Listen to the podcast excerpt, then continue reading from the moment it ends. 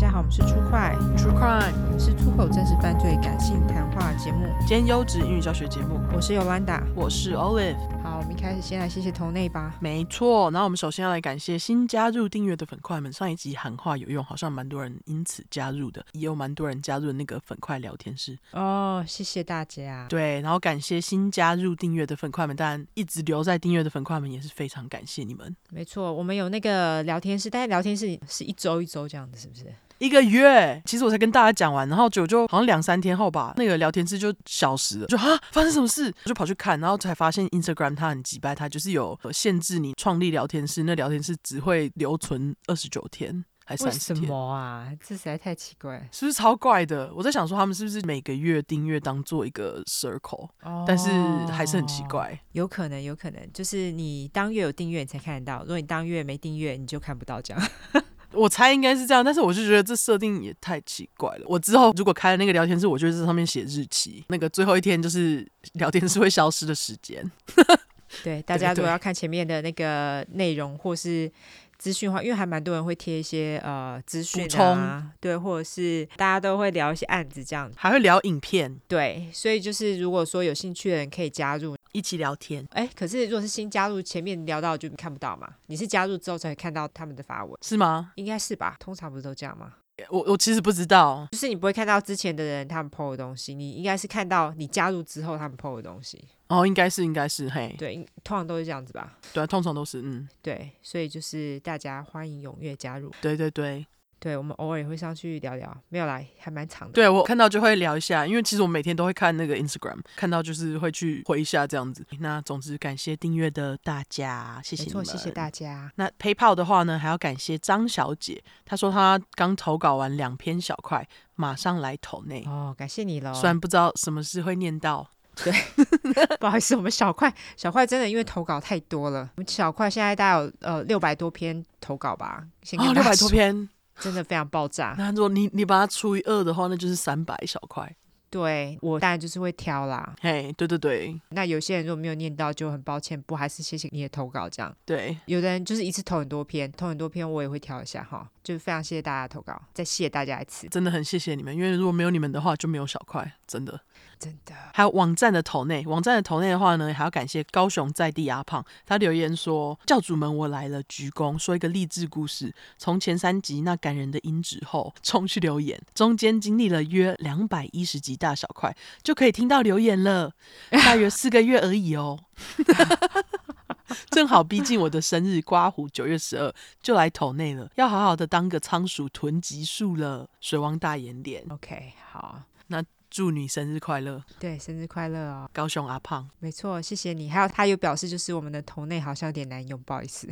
哦，对对，拍谁拍谁。对，最简单的现在就是订阅，没错，最简单的就是订阅，好不好？对，所以欢迎订阅起来，要再次宣传。没错，没错。好。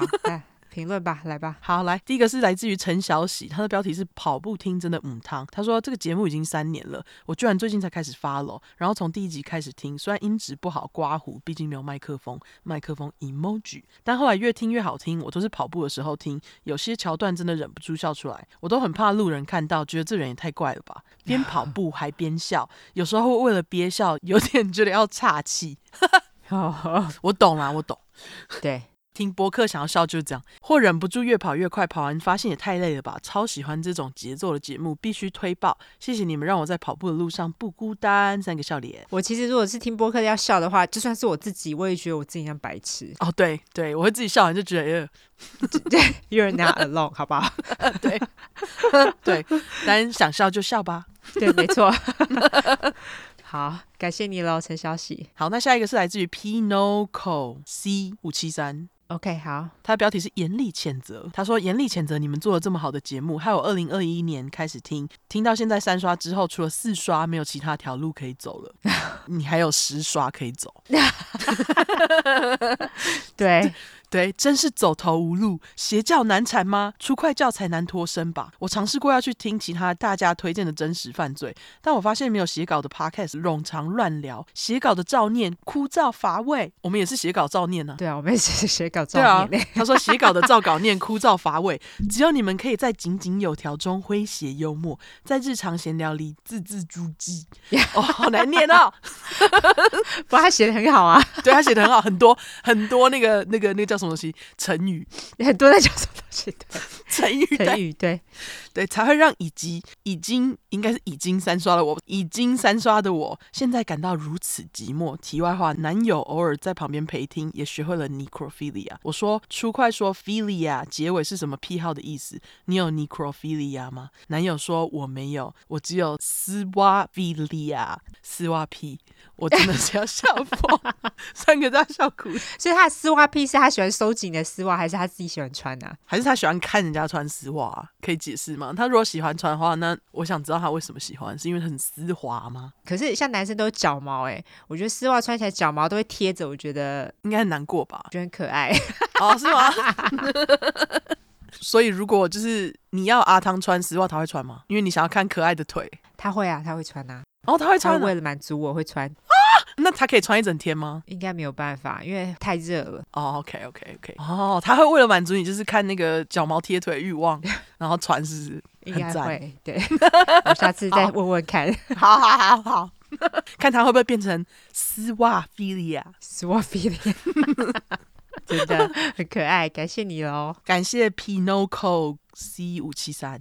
接受你的谴责。对，下一个是来自于新台君，OK，就怡君呐、啊，怡君对，上班必听鸟儿敲碗，然后这是一个碗上面有汤匙 emoji。他说爱死你们啦，上班听整天刷完再刷再刷点点点，耳机放下没听反而觉得怪。刮胡咦，这瘾怎么戒？听了两年第一次留言，有念没念都没关系，反正我爱出快，我心甘情愿爱。星星点 爱故事更爱你们的喇塞笑声跟脏话，拜托我要敲完鸟妈妈帽子。之前看到没买，我捶心肝啊，我捶捶捶拳头。Emoji 跟爱心 emoji，哎，我们还有一些存货，你是不是应该要上一下？哦，我们可以上一下。我们本来想说要不要留到那个等回台湾再卖，没关系，先上一下好了。如果有剩下的，如果回台湾我们办 live podcast 的时候再卖。如果卖光的话，我们再想其他的商品卖，好不好？对，我我们在想其他商品带回台湾卖。现在就是还有一些少量去年做的那个鸟妈妈帽子，如果还想买的人，我们这集上架之后开放好了。对对对，好，OK，好，感谢那个怡君哦。对，怡君，新台君。那下一个是来自于亨利，哼哼哼哼，标题是赞赞赞。他说出快真的超好听，可以多做几集变态日本杀人魔吗？哎。你今天这一集是不是有？是没有变态杀人魔，但是今天要讲的就是日本的案件，所以我就把你的留言放这里哈。没错没错，好，下一个是来自于六个 M I 六个六个 T，它标题是赞赞赞，也是赞赞赞嘞，真的是带娃最凉拌，被屁孩折磨之后听超舒压，笑脸。Colin，我懂，被屁孩折磨。没错没错，感谢你喽，很多个 M I 跟很多个 T。好，下一个是来自于 G O I I U Y T W，它的标题是可卡因河马叉六 D，被客人推荐听，一听不得了，内容带动各种恐怖、害怕、搞笑、欢乐的气氛。六哈，听到可卡因河马新闻笑死，哇，超多个河马 emoji，十二十二十二，你怎么算这么快？十二个河马 emoji，因为我不要念了，我在看。希望多多分享这种可爱又夸张的国外新闻，哈哈哈，哈，笑脸。有看到就分享，对，有看到就会分享。好，对，其实我们现在那个结尾灵感枯竭。要一直找，真的真的，对对对，所以我们我们会的，我们会尽量。对，因为我们现在的生活实在是太平淡了。就是我们我们现在的生活都是小孩跟宠物，我们两个觉得一直讲这些没人要听，所以就对啊，就一直找题材。对，谁要一直听小孩？搞不好大家很想听，我也不知道。那如果你们想听的话，再来跟我们说，就是什么养狗经啊、养小孩经，想听的人再来说。你会乐得分享吗？我会啦，会 OK 啦，因为我平常其实在我自己的 Facebook 就有分享，但是哦，你怕大家不想听？我知道有人不喜欢小孩，对，所以 you know，感谢 Go E U Y T W。下一个是来自于 Cas D 五三六，它的标题是 Carol 一零三零。他说：“我以为能从上一个冬天听到下一个冬天，没想到这一天还是来了。”点点点，我听到最新进度了，你们不觉得很不可不思议吗？OK，这也太饶舌了吧！这么好，这么用心的节目，怎么最多只能给五颗星？是说最近特别感慨，才正要三十的我，因为各种疾病意外送走了几个亲友，觉得这个世界真的无常又无情。如果真的有神明，我想向远方的他祈祷，不求荣华富贵，只求平凡安康。希望你们能在海的另外一边平安快乐。还刮胡叮咚，您好，快递，剩下的九十五颗星星请签收，一百颗星的意思就对了。对，感谢你啦，好不好？感谢你。我觉得他写的很真心，对，真的平凡安康最重要，真的，真的，对，好，感谢你，Cast D 五三六，感谢你。好，下一个是来自于 Evan She，他的标题是爆肝二宝妈 Y N O，你们好，感谢有你们的节目，每天上下班睡前都有你们陪伴，目前已经第三刷，继续刷下去。听了这么多吉白朗的故事，身为两个女儿的母亲，真的会害怕，怕到曾跟老公讨论要不要让女儿学空手道、跆拳道还是脚力之类的，被老公白眼。不会啊，我觉得学很好啊。为什么要被白眼？对啊，我小时候也有学跆拳道呢。啊，是哦，嗯，你现在还记得吗？但不记得，不过我有到黑带。啊，好厉害哦！我们再一起去学。对，哎，你搞不好可以就是跟 Raymi 一起去学，然后你看他学，你就可以想到你之前学的。其实我还是会记得一些些啦，只是没有通通都记得。哦，应该是说有一些反射动作还是 OK，但是没有通通都记得这样。啊，我很想学，但是我从来没去学。哦，为什么？哦，因为我爸妈就是你去读册卖学黑，真的嘿 啊，是读书最高，嘿，对，真的是读书最高。那他继续说，喜欢你们直率不做作，我也是个脏话当语助词的人，真心觉得会讲脏话没什么。这世界有太多比会讲脏话更烂的吉白狼，希望你们也继续加油，生出更多优质好节目。想评一百颗星，爱你们哦，又是另外一百颗星，谢谢你哦。今天很多一百颗星哈，以方是感谢你，对，谢谢你，鼓励女儿去学跆拳道、空手道。我觉得很棒，嗯，对，没错。好，下一个是来自于 A Z S F G Y G H K is F，好，这是。我不懂，我也不懂，乱码。对，他的标题是“天哪，我终于追完了”，大哭脸，超级爱这种杀人放火真实事件。各位亲朋好友呀，我终于追完了三个点，现在变成我要期待每次的更新，每次的更新都是我开心的全员，三个爱心。边照顾两岁屁孩，边戴着耳机，老母日常就是这么开始。你们的声音是我生命的力量，有你们的声音，才有开心快乐的我。水汪大眼脸，感恩出快，赞叹出快，出快万岁，自立自强一百。宝妈万岁！一个膜拜手，妈妈们听起来，保证育儿变得更快乐。没错，好不好？真的没错，妈妈们听起来舒压哈。对，感谢乱码 F，好不好？对，感谢乱码人，大家感谢你们留言，留言继续留起来好吗？没错，谢谢大家。好，那你有要补充或是？有有有。我小补充，小补充，来吧。我们有厉害的粉块，他来补充。他说，在我上一块讲的那个凶骂案子，他在当时案件爆发的时候，他有关注，所以想要提供我漏钩的细节。他说，上一块的凶骂在犯案的当时，其实是拄着拐杖走路的。就是他后来跑去过生日的时候，其实有被拍到他就是进出好像是赌场的画面，那个画面就是他拄着拐杖走路，走得很慢，嗯、所以大家又可以更想象熊妈走回去车上反复 reload 的时候有多慢，因为他要拄着拐杖哎，所以他真的是坚持老人，哦、对他就是非常坚定要把那个人给杀了。对对对，所以我就觉得我们粉块 真的是卧虎藏龙，很谢谢你的补充。之后我会在那个动态上面贴熊妈拄拐杖走画面，这样子。好，OK，感谢。好，那我就来免责喽。好。因为我们的主题在讲有关血腥暴力或是性虐待的内容，建议有类似创伤或经验的人，还有不喜欢这类题材，你就不要听了。十五岁以下也不要听，妈妈带着也不要哦。我们会有比较轻松的方式去讲这些故事，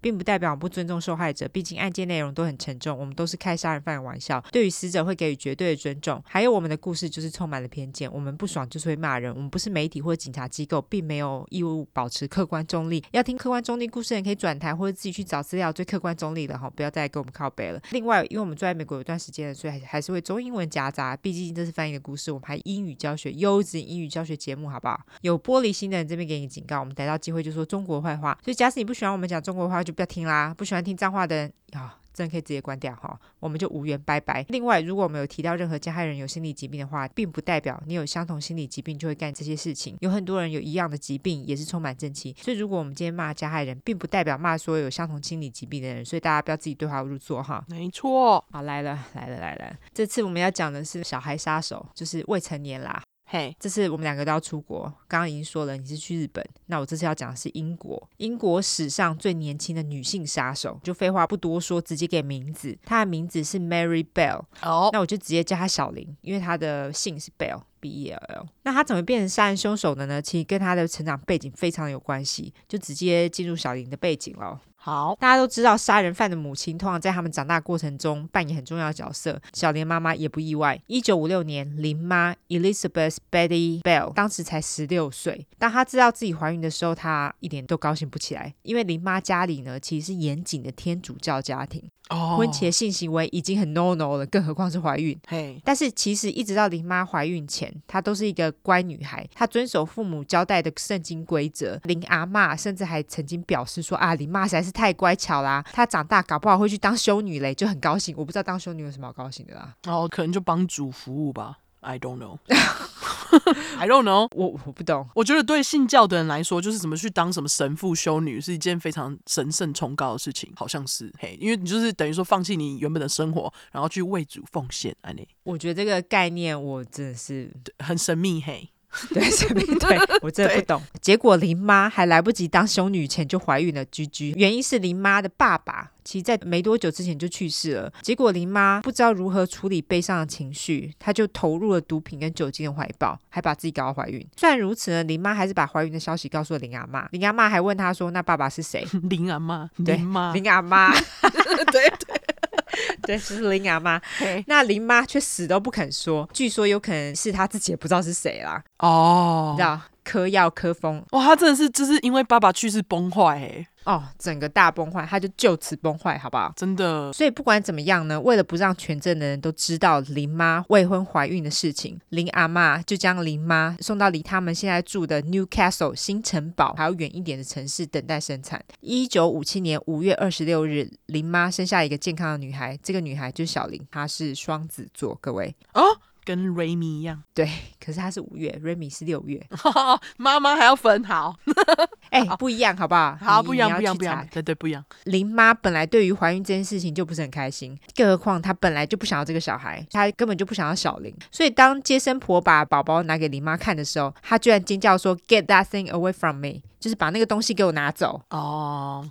就是一点都不想要小孩，没错。在生下小林后，虽然林妈并不是很喜欢小林，就是她不想要他嘛。嗯、但是林妈的妹妹伊莎，我这边就直接叫她小姨。之后还有个大姨会出现。OK OK，小林的小姨跟林阿嬷两个人其实都很乐意帮林妈带小林。没多久，林妈遇到了一个叫做 Billy Bell 比利的男子。这个比利呢，其实是一个罪犯，经常会犯一些小罪，进出警局很频繁，而且他还是一个酒鬼。但是不知道为什么，林妈其实非常迷恋比利。两个人在交往没多久之后，林妈真的很不爱戴套，又怀孕了。十八岁的林妈跟二十一岁的比利也在一九五八年奉子成婚。几个月后，林妈就生下了小林的弟弟 Peter。比比林妈全家在跟林阿嬷生活一阵子之后，林阿嬷就搬家到一个位在苏格兰的大城，叫做 Glasgow 葛拉斯哥的地方。大家应该都有听过吧？它其实好像是在苏格兰跟英格兰交界。林妈一家人就留在新城堡生活。在林妈跟比利独自生活没多久之后，他们两个人的婚姻就出现问题。最大的问题所在就是林妈根本就不想带小孩。嗯，他本来就不想生小孩，他根本就不喜欢小孩。我觉得当时就是因为那个天主教，所以才生下来啊。没错，没错，完全都是因为宗教关系。那他根本就不想带小孩，所以他就常常找借口出门。结果比利就成为得一直在家里带小孩的那个。但是比利其实对林妈的作为也很少抱怨啦，因为他其实很爱这两个小孩，尤其对自己的继女小林，他其实更是宠爱有加。对小林来说，他也觉得比利就是自己的亲生爸爸。后来也拿了比利的信 Bell。哦、oh，OK，所以他其实不是比利的亲生小孩，但是他就是改姓了，对，就直接认为比利是他爸爸。但据说可能是因为比利给小林很多的关爱，导致林妈更讨厌小林。哈，我觉得妈妈会嫉妒自己的小孩是一件非常奇怪的事情。真的，过了几个月后，一九五八年下旬，林妈带着一岁多的小林去格拉斯哥找林阿妈。林妈不知道在怎么样的情况之下做一个决定，喂了小林很多的头痛药，然后让小林一个人坐在林阿妈家的客厅等待药效发作。没多久，林阿妈就进了客厅，看到小林一个人独自坐在客厅地板上，头痛药还在他身旁散落一地。她觉得很奇怪，就问林妈到底怎么回事。就林妈就装傻说：“哦，应该是小林不知道怎样找到他的头痛药的啦。”但是林阿妈觉得很奇怪啊，他明明把头痛药放得很高，而且还藏起来了。小林才一岁，是要怎么弄到药？对，我刚才想说，他现在不是才一岁多吗？对啊，但是林阿妈自己毕竟也是妈妈，她其实不愿意相信自己的女儿居然想要杀了自己的孙女。所以她就选择相信林妈，觉得这可能真的是一场意外。接着就把小林紧急送医催吐，那小林也因此捡回一条命。林妈在旁边冷眼看着医生将小林救回，但是同时她也装出那种很担心的样子。医生也赶紧安慰了林妈，跟她说：“啊，小林没事啊。”医生的举动也让林妈首次尝到了受到关注的滋味。我就想说狮子座是不是？哎，那我很好奇，妈妈是什么星座？我找不到她的星座。哦，好吧，我猜狮子座啦。好好好。林妈她其实也非常喜欢这样的感觉，所以林妈就想说，哎，如果小林一直生病，林妈一直表现出很担心的样子的话，其他人就会一直安慰她、关心她、给她所有的关注，这样很棒棒呢。她表示很喜欢这样。好，讲到这个就不得不提到一个心理疾病，叫做 factitious disorder imposed on another。优质英语教学时间，factitious。F A C T I T I O U S，意思是做作意思，整句直翻就是强加于他人的做作性障碍。这个疾病也被简称为 F D I A。这个疾病原本的英文名字是叫 Munchausen Syndrome by Proxy，代理型孟乔森症候群，大家有听过了吧？有，意指是指说照顾人故意夸大或是捏造受照顾者的生理、心理行为或是精神问题，或者是促成该问题的心理疾病。当然，最有名的一个例子就是大家。家之前也一直敲完的案件，就是 D D Blanchard 被自己的女儿 Gypsy Rose 杀害的案件，我们以后再来讲。没错，没错，对，那个案件真的超有名。对，因为好像 Netflix 之前有影集嘛。对对对，那总之我们以后有机会再来讲哈。好好。一九六零年，林妈的姐姐 Catherine，我就叫她大姨，她到新城堡拜访自己的妹妹林妈，但也带了一些糖果给她的外甥还有外甥女。当时小林是三岁，比比两岁。在收到糖果后，两人就兴奋的在客厅吃糖果。当林妈还有大姨在厨房泡茶的时候，林妈的头痛药又神奇的混在他们的糖果当中，导致小林跟比比两个人都不小心吃到了头痛药。大姨在泡茶的过程中到客厅查看两个小朋友的时候，看到地上的糖果里面混着药丸，觉得很惊讶，于是很快做一个决定，他马上到厨房泡了盐水，然后将盐水强灌到小林跟比比的嘴里，两个人也因此把药丸吐了出来，然后又将两个人紧急送医，让医生检查，小林和比比才又大难不死。林妈这时候也赶紧借口说：“哎呀，他们两个人一定是从他包包里面拿到药丸的啦，人家才三岁跟两岁，到底怎么会知道药丸有多赞？”没有，你知道小孩会乱拿东西，这是真的。就算是小孩，有可能是这样子做。大姨她也很想相信林妈，但是她就觉得哪里不对劲，她觉得林妈应该是故意的。对，而且通常药丸不是都会装在那种就是什么 childproof 的罐子里吗？小孩应该没有那么容易拿。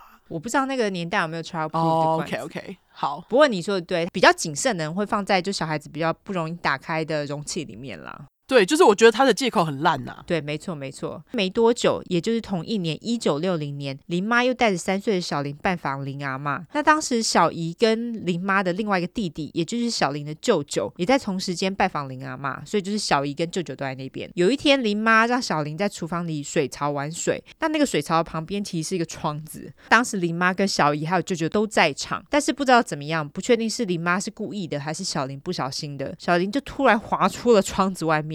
哦，还好舅舅反应超快的，他就赶紧抓住了小林的脚踝，把小林抓回屋内。要不然他就摔下去了，摔下去就 GG 了啊！对，舅舅当下就转向了林妈，表示到底是谁会让这些小孩在开着窗子旁边的水槽玩耍？就是要玩的话，也把窗子关起来嘛。对，就莫名其妙。但是林妈当下却一脸不在乎的样子。这个时候，林阿妈跟小姨才知道事情不大对劲，所以大家就开始紧盯着林妈的一举一动。林妈对于大家这样对她非常厌烦，她觉得当初我本来就不想要小孩啊，都是她的家人逼她生下小林啊，还要抚养她。所以这个时候，林妈又心生一计，她某某天呢就。偷偷带着小林溜出了林阿妈家，两个人来到了格拉斯哥的一个领养中心。他们在大厅等了一会之后，一个女人泪奔出领养中心的办公室。这个女人的名字叫做 Danielle 丹尼。这个丹尼她非常想要小孩，但是她在得知自己无法领养小孩后，就伤心的跑出领养中心的办公室。林妈见状，马上逮到机会上前跟丹尼表示：“哎。”不如你把小林带回家养怎么样？丹尼当下觉得 lucky，当然马上说好啊，所以他马上就接手小林。林妈就把小林交给丹尼后，就直接拍拍屁股闪人啊，直接不哭了，还带着一个小孩回家。对，其实这个时候小姨她是跟着林妈到领养中心的哦，她看到了所有的一切，非常震惊，无法相信自己的眼。她的姐姐居然把这些小孩送给了一个陌生人。为了确保小林的安全，小姨就跟着林妈还有丹尼一起到丹尼的住处后，因为林妈是把小林送到丹尼的住处这样，然后他就把丹尼的地址记下来。接着立马跑回家跟林阿妈说，林阿妈听到当然是气炸，马上跟林妈说：“你要吗？就马上把小林接回来，不然我就报警了。”于是林妈就只好跟丹尼把小林要回来。但是其实林阿妈有所不知，她其实这样做是害了小林。因为丹尼其实对小林宠爱有加，跟林妈完全不同。丹尼也在当下马上就买了很多新衣服给小林。哎，如果小林是跟着丹尼的话，可能就不会发生接下来的事情。哦，真的。林妈在心不甘情不愿的带小林回家后，就开始了一连串的虐待。啊、哦，好衰哦！他本来要去过好生活了，真的。而且他当时才三岁，对不对？对。其实我觉得有很多家庭都是这样子，他们明明可能没有办法提供给小孩最好的生活，但是死要养，就是他们就觉得，呃，这是我的小孩啊，我就应该要待在家里这样子。但是实际上给人家领养可能会比较好。对。隔年一九六一年，四岁的小林在家门外骑三轮车玩耍的时候，你妈给了小林一些糖果。但是在吃了这些糖果之后，小林接下来再有意识的时候，就是在医院里面洗胃。啊，那由于小林这时候已经会讲话，因为已经四岁了嘛，所以医生就问小林说：“你到底吃了什么东西？”小林就表示说是妈妈给了他一些糖果。但是很遗憾的是，医生护士当下并没有报警或者是做任何处理。诶，那知道是什么？就是他要混什么在里面吗？反正就又是类似止痛药之类的东西。OK OK，好。虽然如此。林阿妈跟林阿姨对于林妈的作为都非常生气，他们生气的质问林妈，但是林妈当然是强烈否认啊。于是这个时候，林妈就写了一封信，表示她不想再见到他们，就是林阿妈跟阿姨这样子。结果林阿妈跟阿姨居然也就让林妈带着小林就离开嘞啊！而且更惨的是，原本很宠爱小林的继父比利也无法保护小林。比利因为犯罪的关系，一直不停的进出监狱。而且当比利出狱的时候，他一点都不想要回到林妈身边，因为林妈一直不停的跟不同的男人。交往，林妈也从一个性工作者邻居那边得知，当性工作者的收入比工厂女工赚钱的多了，所以林妈就决定当个全职的性工作者。通常林妈她都是在大城市格拉斯哥拉客啦，因为那边客人比较多。但是，一九六一年的某一天，四岁的小林回家的时候，他这时候看到妈妈带了一个客人回家，那个客人就是他们的房东，而且他们两个人正处在交合的状态。房东看到小林，但是吓到，马上拉起裤子闪人。但是林妈这时候却更小灯秀气，觉得小林爱到他赚钱，马上开始咒骂，并且打小林，还拉着小林的头发把他拽进房间。四岁，真的是，而且小林真的是命运多舛呢。他妈真是从小到大就是想要把他弄死，而且这才是刚开始而已。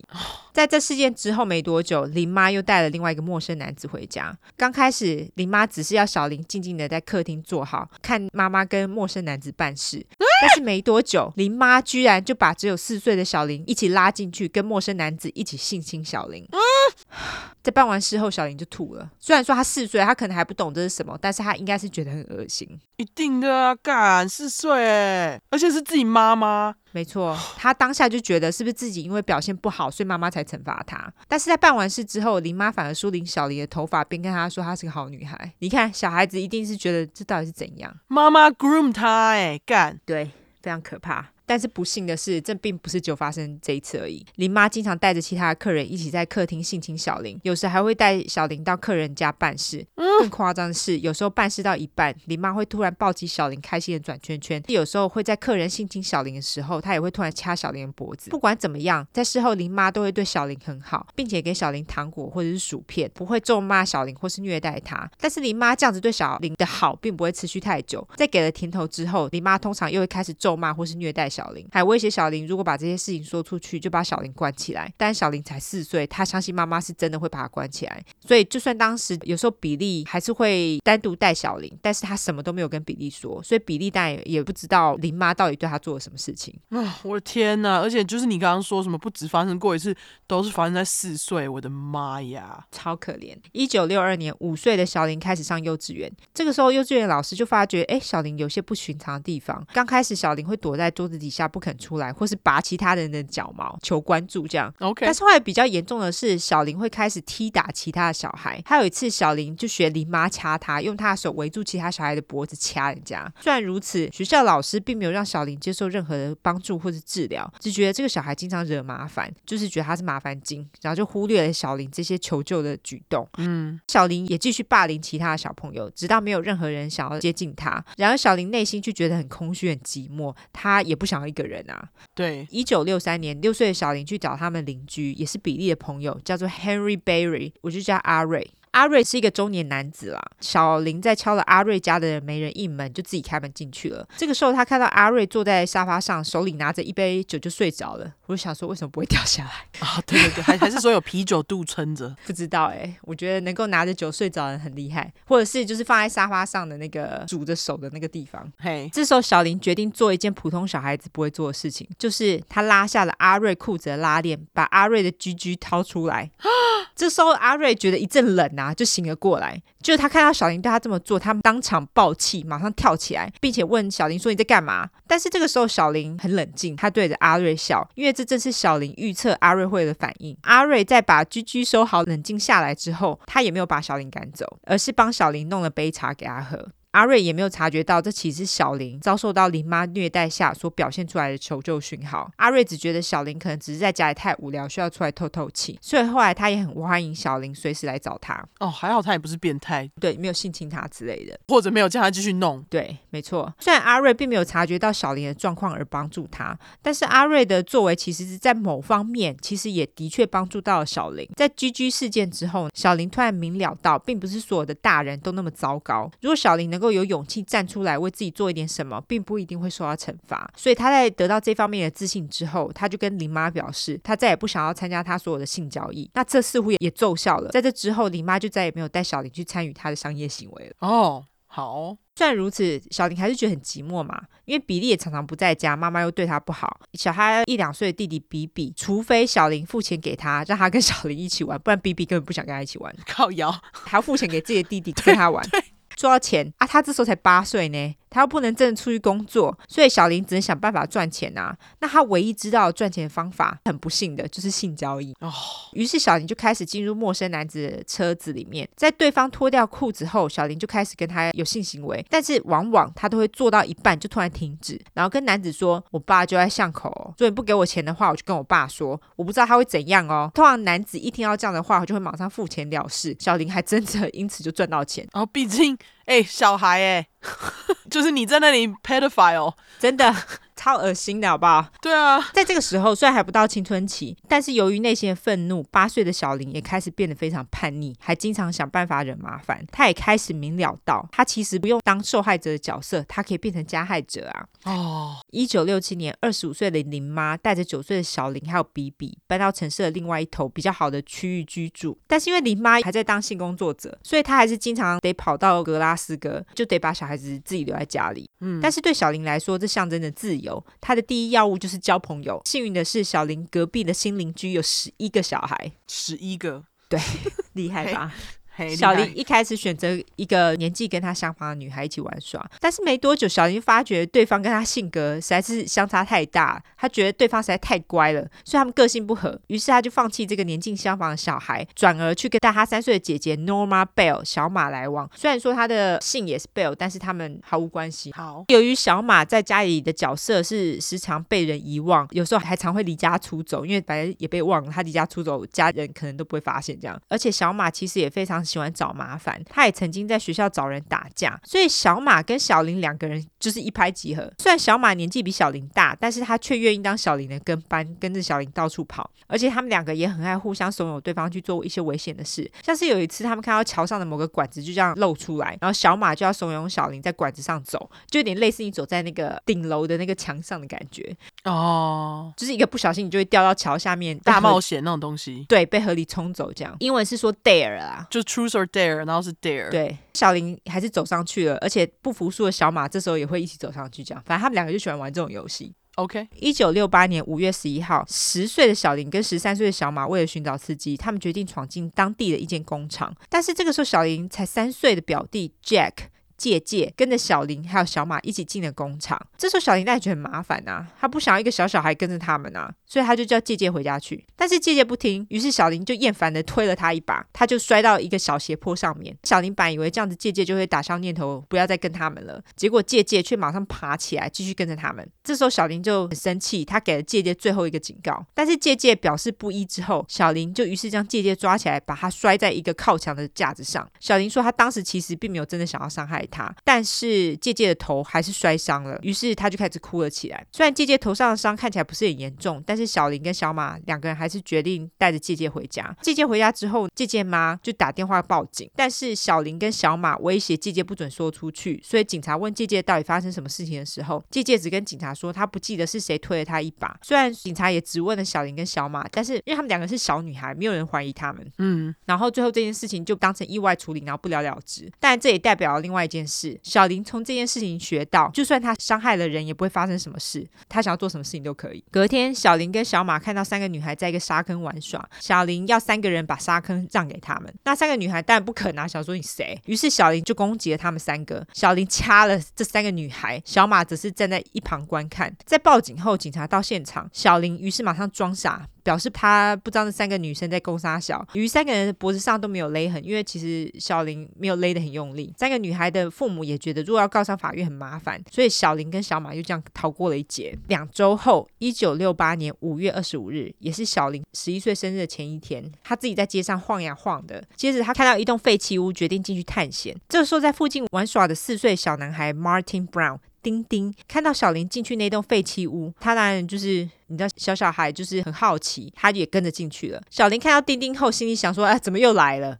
所以他就叫丁丁回家去。但是丁丁跟季姐一样，他不依啊。生气之下，小林就用力的抓了丁丁。那因为很痛，所以丁丁这时候就开始大哭。小林松手后，再度叫丁丁走开。但是丁丁很固执，虽然都已经被抓痛大哭了，还是一点都不害怕，不想离开。那这个时候，根据小林自己描述，当下他不觉得生气或者兴奋，他只是脑中一片空白，没有任何情绪。接着，小林叫。丁丁将双手抓住他自己的脖子，丁丁可能以为就是小林在跟他玩游戏，所以就照做了。接着，小林再将自己的双手围绕在丁丁的围在脖子的那个双手上面，然后开始用力挤压。没多久，丁丁就被小林给勒死了。嗯，小林在放手后退一步看是什么状况，这个时候他才从空白当中突然惊醒过来，才开始觉得哎，还蛮兴奋的。嗯，因为他从来都没有看过死人，所以他这个时候也等不及跟他最好的朋友小马说。于是，小林跟小马说了这件事情，小马居也非常兴奋，他表示：“哎，我要看死人。”但是两个人在回到废弃屋的时候，丁丁的尸体已经被其他三个男孩发现，而且报警了。由于警方在丁丁的身上没有找到明显的外伤，因为小林的手太小，没有留下任何勒痕，也没有找到其他任何谋杀的证据，更找不到任何丁丁会被杀害的理由，所以就表示丁丁的死是一场意外。嗯，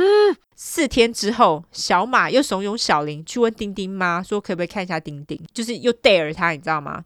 那小林但也照做。就丁丁妈，但是跟小林说不行啊。但是他说小林，你可以去参加丁丁的丧礼哦。丁丁好衰哦，而且我在想，他那个没有明显外伤，应该是因为小林是盖着丁丁的手勒他的嘛？对，因为通常你会留下那个伤痕，是因为手指很用力嘛。因为手指在掐人的时候很容易留下勒痕，但是因为他的手指没有这么有力，他可能只是用双手的虎口去把人家给勒死的。对，主要是因为丁丁他才四岁，然后小孩全身其实都蛮脆弱的。对，在丧礼前，小林跟小马又闯进了附近的一间学校，翻箱倒柜，而且留下四张纸条。那四张纸条上面有一些拼字的错误啦，文法有一点问题，不过我就把它念出来给大家听。好，他说：“I murdered so 那个 so 还是大写。”好，so that I may come back，我谋杀，所以我可以回来。We did murder Martin Brown.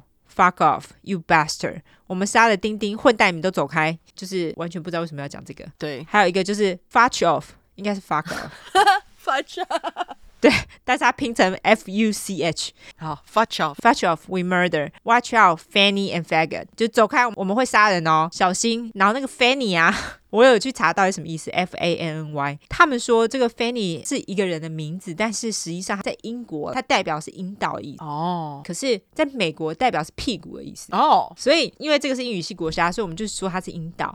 那他后面又说一个 faggot，faggot 就是娘娘腔嘛？我怎么记得 faggot 是在他们是他们用来称呼，就是比方说同性恋之类的那种粗俗的用语？对啊，就娘娘腔啊，就是指同性恋。OK，对，娘娘腔这种贬低用语，对对对。所以我在想说，Fanny 其实一直是女同志的意思，我的感觉是这样子。哦，有可能，对，有可能是这样，因为毕竟他的背景是天主教嘛。对对，所以这就可以理解。嗯，他最后一个纸条就是比较复杂一点，比较长一点，但也是不知道在写啥小。他说：“You're mice. Why？那个 Y 还是 Y？就一个 Y，不是 W H Y，就一个 Y 而已。Why? Because because 对，Because we murdered Martin Goldbrown. You beat, you beat，就是 you bitch 哈。You beat. Look out. There are murders about by Fanny and old faggot. You screws. 这傻小？”就不知道他在写啥小，反正他大意，我大概翻给大家听。他说：“你是老鼠，为什么？”因为我们杀了丁丁，婊子小心哦！有人会杀了阴道跟娘娘腔，阴道就是可能女同志啊。刚刚就说了，Fanny，Fanny，因为他们写这些就是很幼稚，有没有？他们就是青少女嘿。对，而且他们手写其实不大像十一岁跟十三岁小女孩自己，比较像年纪小一点的小孩。但是不管怎么样，因为这些纸条感觉很不正经，不知道在冲啥小。丁丁的死亡，因为最后又是被判是意外，所以警方也觉得这个其实是小孩在恶作剧，就没有把这些纸条当做一回事。Because 对，because，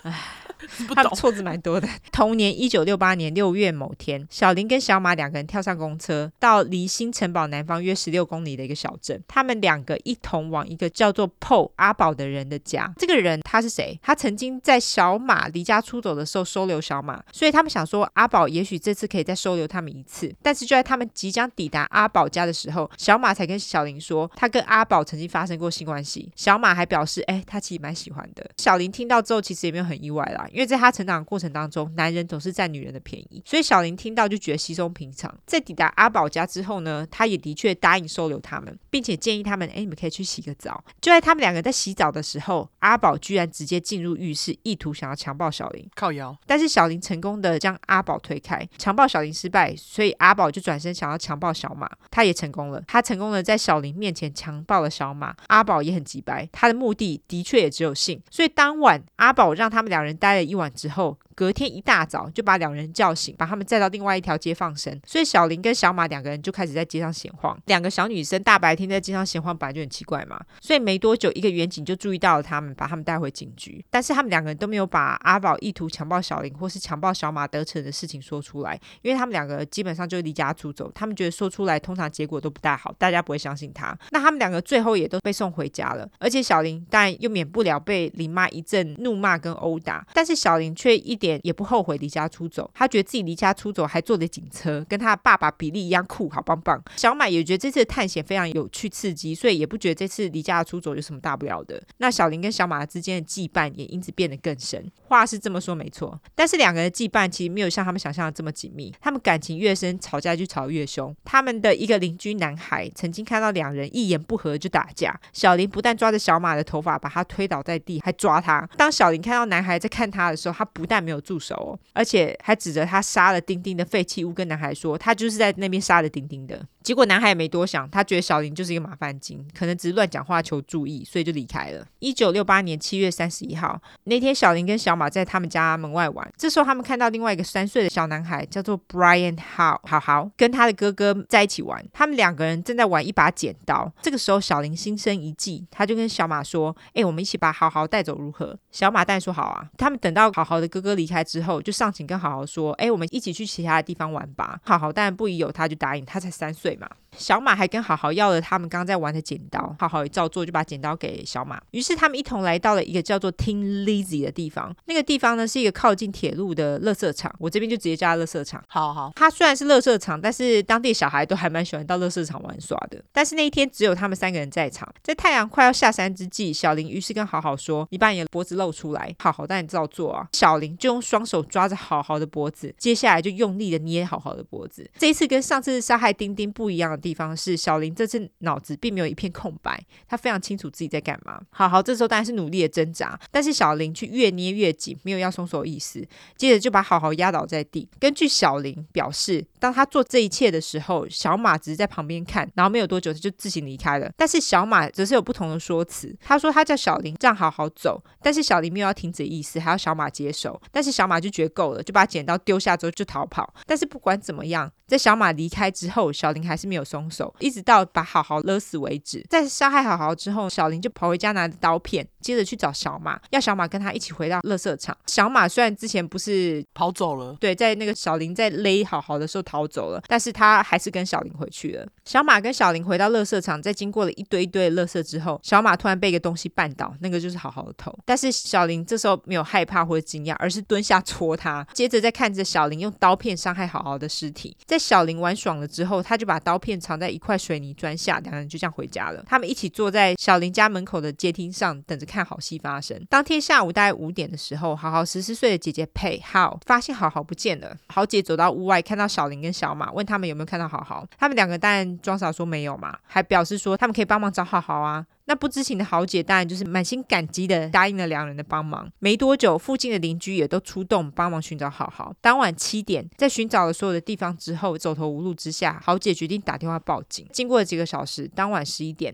小林听到了救护车的警铃声后，从床上弹起，走下楼后看到比利站在家门口，其他的邻居也都纷纷探出头一探究竟。这个时候，小林就问问比利说：“到底怎么回事？”比利就说：“哦，警察发现好好了。”这时候，小林只有淡淡的说一声：“哦，他什么都没有问，因为他什么都知道了嘛。”对，就是他杀的啊。对，因为普通人都会问说，哦，在哪里找到的啊？那他现在怎么了？对，怎么了？是生还是死？这样子。但他就哦，对，他就哦。在发现好好的尸体之后，警察局长到了现场，看了尸体后，他表示会做这件事情的人是一个心理有病的男人所为。但是在仔细看了好好的脖子之后呢，他们发现他脖子上的痕迹非常非常的轻微。于是局长就认为杀害好好的人应该也是一个小孩。因此在接下来几个小时，警方咨询了新城堡地区约一千两百个小孩，还有他们的父母。警方在访问之后，也找出了几个比较有嫌疑的人。当然，这几个嫌疑人当中也包括小林跟小马。Oh, OK。一九七八年八月一号，警察来到小林家，想要问几个问题。当然，这时候林妈又是跑到格拉斯哥捷克啦，在家里的当然是比利。大家都知道比利他本身就是一个罪犯嘛，他早就知道怎么应付警察了，所以比利就教小林要怎么回复警察的问题。然后小林就照做，也脱身了。虽然如此，小马的父母可就不一样了，他们要小马说出所有他知道的事情，但是小马当下一直笑，就觉得这一切都是一场闹剧的感觉。小马跟小林给的警察的口供都是他们在十二点半左右看到好好，但是之后都没有再看到好好了，他们就各自去玩耍。意思就是说他们两个人在那之后就没有在一起了。但是小马的父母觉得很奇怪，既然他们在十二点半的时候一起看到了好好，之后就各自玩自己的，不合理。因为他明明是很好的朋友，这样也太奇怪了吧？哦，对啊，因为你们明明就是一起看到，怎么感觉你们等一下是要一起去玩，怎么就分开了？这样？对对对，不管怎么样，小马就决定更改他的口供。他后来说，那一天他其实是后来跟小林在一起的啦。没多久呢，小林就决定跟警察说：“哎呀，我又想起来当天其他的事了。”他表示，当天他看到一个八岁的男生叫做 Adam 阿当，在好好死之前跟他玩耍呢。他甚至还看到阿当不知道干嘛突然揍好好。除此之外，小林还跟警察说：“我还看到阿当拿了一把银色的剪刀哦。”哇，小林看起来想要把罪推给其他人，结果却自己不要扛，因为其实阿当当天全家人都不在家。他们全家人当天都在机场，而且就是不在场证明非常的确实。对，所以当天阿当是不可能跟好好在一起的。另外一个致命的错误是，警察根本就没有跟任何人透露在好好身旁找到剪刀的事情。会知道这件事情的人只有警察跟凶手，所以警方认为小林应该知道更多的内情，所以他们决定再更深入质问小林。那由于小林是看起来比较狡猾的那个，小马似乎比较愿意说实话。八月四号，警方就找了小马到警局，在小马面前将他们知道所有的事情。摊牌，最后还说他们认为小马在谋杀好好这件事情上面也掺了一咖，所以他们可能会以那个谋杀罪来起诉他哦。小马才十三岁，在警方说了这些事情之后，小马就觉得这游戏再也不好玩了，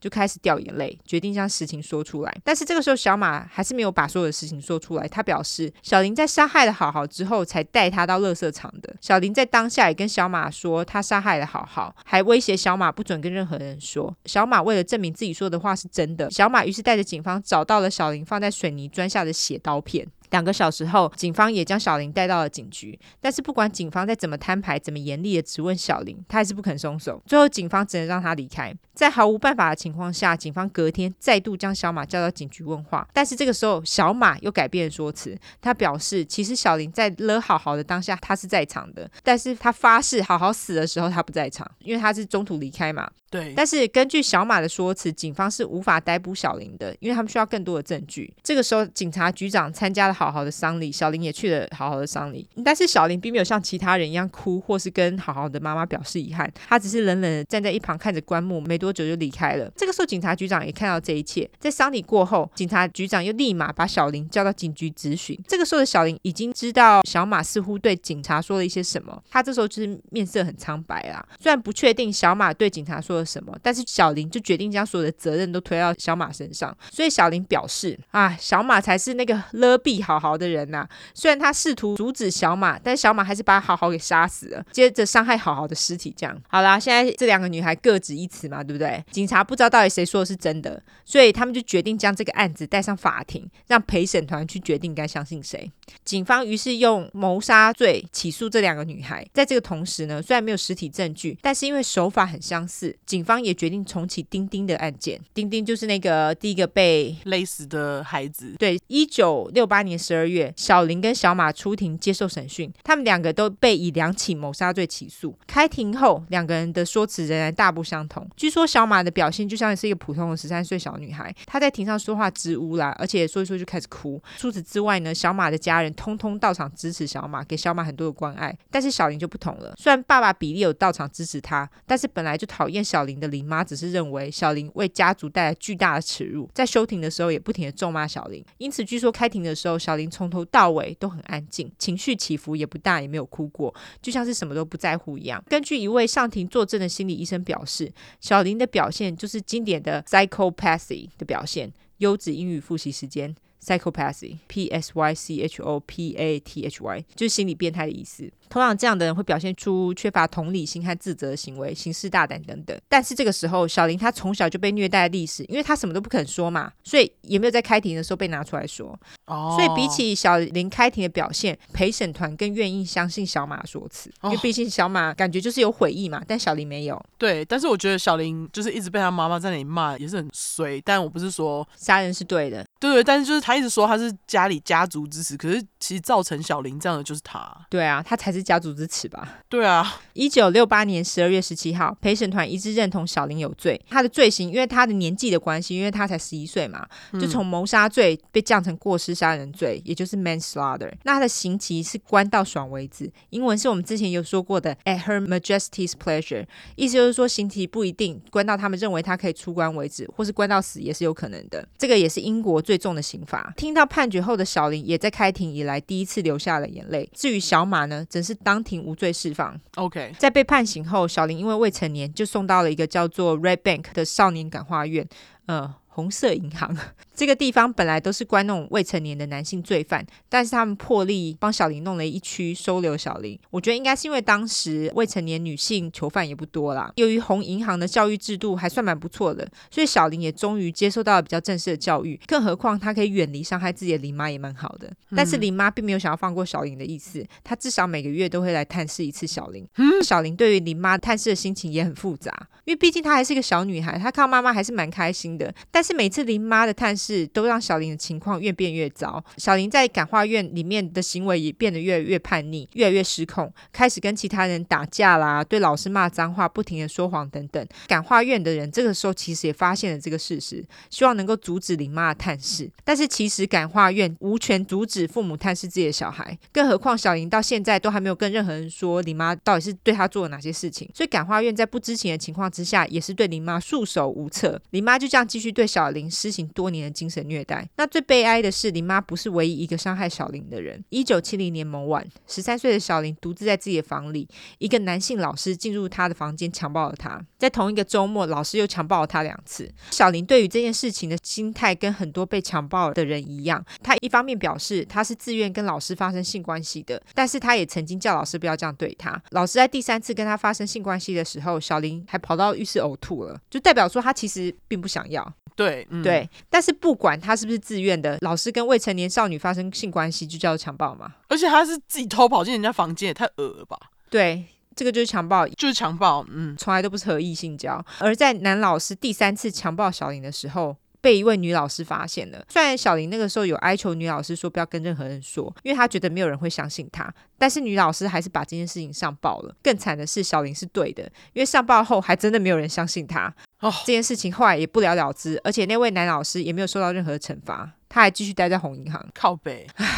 在接下来的几年，小林在红银行的日子还是跟地狱一样。由于他不知道如何处理他自己的创伤，所以他的行为也更加不受控。他开始跟其他的男性囚犯乱搞，或者是把自己搞到生病，或者是把窗子打破，用那个碎玻璃割他自己。但是不管他怎么做，他都没有因此觉得比较好过。嗯，一九七三年，在小林满十六岁后，他的生活才开始出现转变。根据当时英国的法律，他这时候已经成年了，所以他们就把小林从少年感化院转到一个叫做 Style 的普通女子监狱。刚开始，小林不知道要怎么在普通监狱生活，所以就跟其他囚犯起了冲突，然后就被丢到那个 solitary 禁闭室关单间。对，关单间关了几周，在这之后，他才慢慢学习如何跟其他人一起生活。但由于小林还是不知道怎么去处理他所受到的创伤，所以他也因此开始自残。后来也在监狱里面试图自杀两次。但是在他试图自杀之后，监狱并没有安排小林去接受心理治疗，而是再度再把他关单间。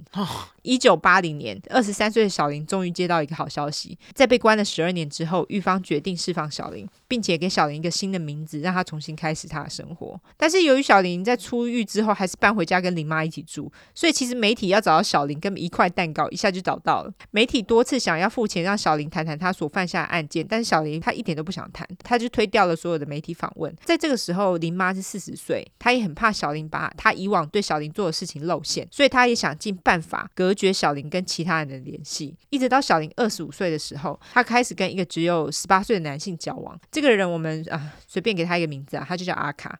他们两个人是在一个 party 上认识的。他们在相遇后一拍即合，但是刚刚就说了，林妈想办法要隔绝小林跟他人联系嘛，所以林妈就跟阿卡说了小林的过往，就是他杀人啊，怎样啊，还表示说啊，小林已经不能生了啦，已经绝育了。但是阿卡没有在怕的，他其实就根本不在乎小林的过往，也不在乎他到底有没有绝育。他们继续往来。林妈在生气之下呢，就把小林踢出门了。诶，这一踢正如小林所意，他马上搬到阿卡家跟他同居。他们也在交往两年后，本岁林妈乱说的话，小林生下了女儿丽丽，这个是个假名哈。OK OK，在生下丽丽之后呢，小林跟林妈不同，她出于母亲天生的母性，想要保护丽丽，于是就决定跟法院申请永久匿名权 （lifelong anonymity）。优质英语教学时间：lifelong，终身 anonymity，匿名 （a n o n y m i t y）。那法院也同意了。这个匿名权呢，会一直有效到直到丽丽十八岁为止。然而，小林的生活还是没有就此过着幸福快乐的日子。因为一开始，阿卡本来不在乎小林的过往，但是他现在变得非常在意。他也开始在小林的背后叫他 a freak show。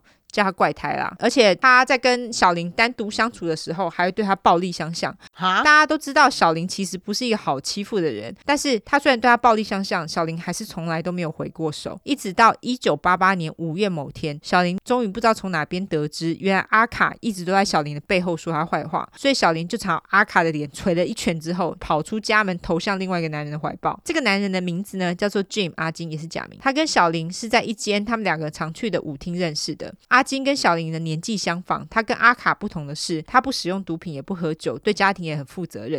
所以小林这时候觉得阿金才是他想要的男人。于是花了四天跟阿卡做了了断之后，小林就带着丽丽搬进了阿金家。阿金对小林也是真的很好哦，他也是真的不在乎小林的过往，他也不会拿他的过往来说嘴。虽然阿金是个好人，他们的生活仍然没有脱离困境。在接下来的十年，小林为了逃离他自己的名声，他换了一个又一个城市居住，靠着领政府的补助金过火。因为你如果没有在一个城市待够久的话，其实你要找到一份稳定工作困难嘛。对对，林妈也在一九九五年一月过世，享年五十八岁。小林对于林妈的死，其实是悲喜交加啦，就是感觉也是很复杂。但是在林妈死后，他终于可以放心的把自己的过往说出来。哦，一九九五年十一月，三十八岁的小林遇到一个叫做 Gita Sereni 吉他的记者。吉他曾经报道过小林一九六八年的审判，也曾经出了关于小林的书。他在书中表达对小林的同情，这其实在当时算是比较少见的。对对对，现在吉他想要出一本从小林的角度来看整件事情的书。由于小林从来都没有把过往说出来，一开始要将妈妈对他的虐待说出来的时候，其实极度困难的。在经过吉他几个月的努力，赢得了小林的信任之后，小林终于全盘托出过往所有的事情。那这出版这本书呢，小林也不是做白工，吉他付了小林一大笔版权费，据说是五万英镑，大概是现在的十五万美金，台币大概四百六十七万。哦，就是还蛮多钱的诶。嗯，小林也用这笔钱买了一栋房子，过着安静的生活。然而，当书在一九九八年出版的时候，造成轰动的并不是小林被妈妈虐待过往，最让人诟病的却是吉他付小林的费用。因为大家都觉得小林用他犯下的案件赚了一大笔费用，道德上不符合人性。小林原本安静的生活也成为媒体追逐战，大批的媒体在小林新家外面等着要访问小林，小林通通拒绝。当然，受到最大影响的是小林十四岁的女儿丽丽。丽丽想说：“哎，这到底是啥小？”所以她想要知道到底是发生什么了。于是就问了小林。小林一点都不想让自己的女儿知道她的过往，但现在都既然发生了这件事情，她也只能诚实的将她之前做过的事情全盘托出。丽丽在知道小林的过往之后呢，虽然她是正值叛逆的青春期，但是她做了一件大多数人都无法做到的事情，那就是原谅自己的妈妈。嗯，很成熟。根据吉他，小林也不认为他童年所受到的创伤跟虐待是他杀人犯错的借口，但他就是被妈妈影响太多了，脑袋不清楚。毕竟从小就被妈妈这样子，因为你就是看这样长大的啊，对，你就是会觉得，哎，我可以这样掐别人，因为我妈就这样对我啊，对不对？对啊，对啊，就是他会觉得这件事情是合理的，对，但是他事后。有这样觉得，其实就是对，没错，还好他有了解，对，就是他的女儿也是很正常的长大，对，应该是这样说，就是说他还好，就是他事后有了解到自己做的事情是错的，然后他并没有这样子去教他的女儿，也没有去虐待他的女儿，也没有用他妈妈对他的方式去对他的女儿，我觉得这这件事情已经蛮不简单的。就当然我不是要帮这个杀人犯讲话，但是我觉得就这件事情其实很不简单，因为他没有把这个痛延续下去。没错没错，嗯，目前小林还是受到永久匿名权的保护，所以他的去向没有人知道，只能确定的是他还活着啦。那最后就来说说吉他出的书啦，他出的书的名字是《Cries Unheard: Why Children Kill: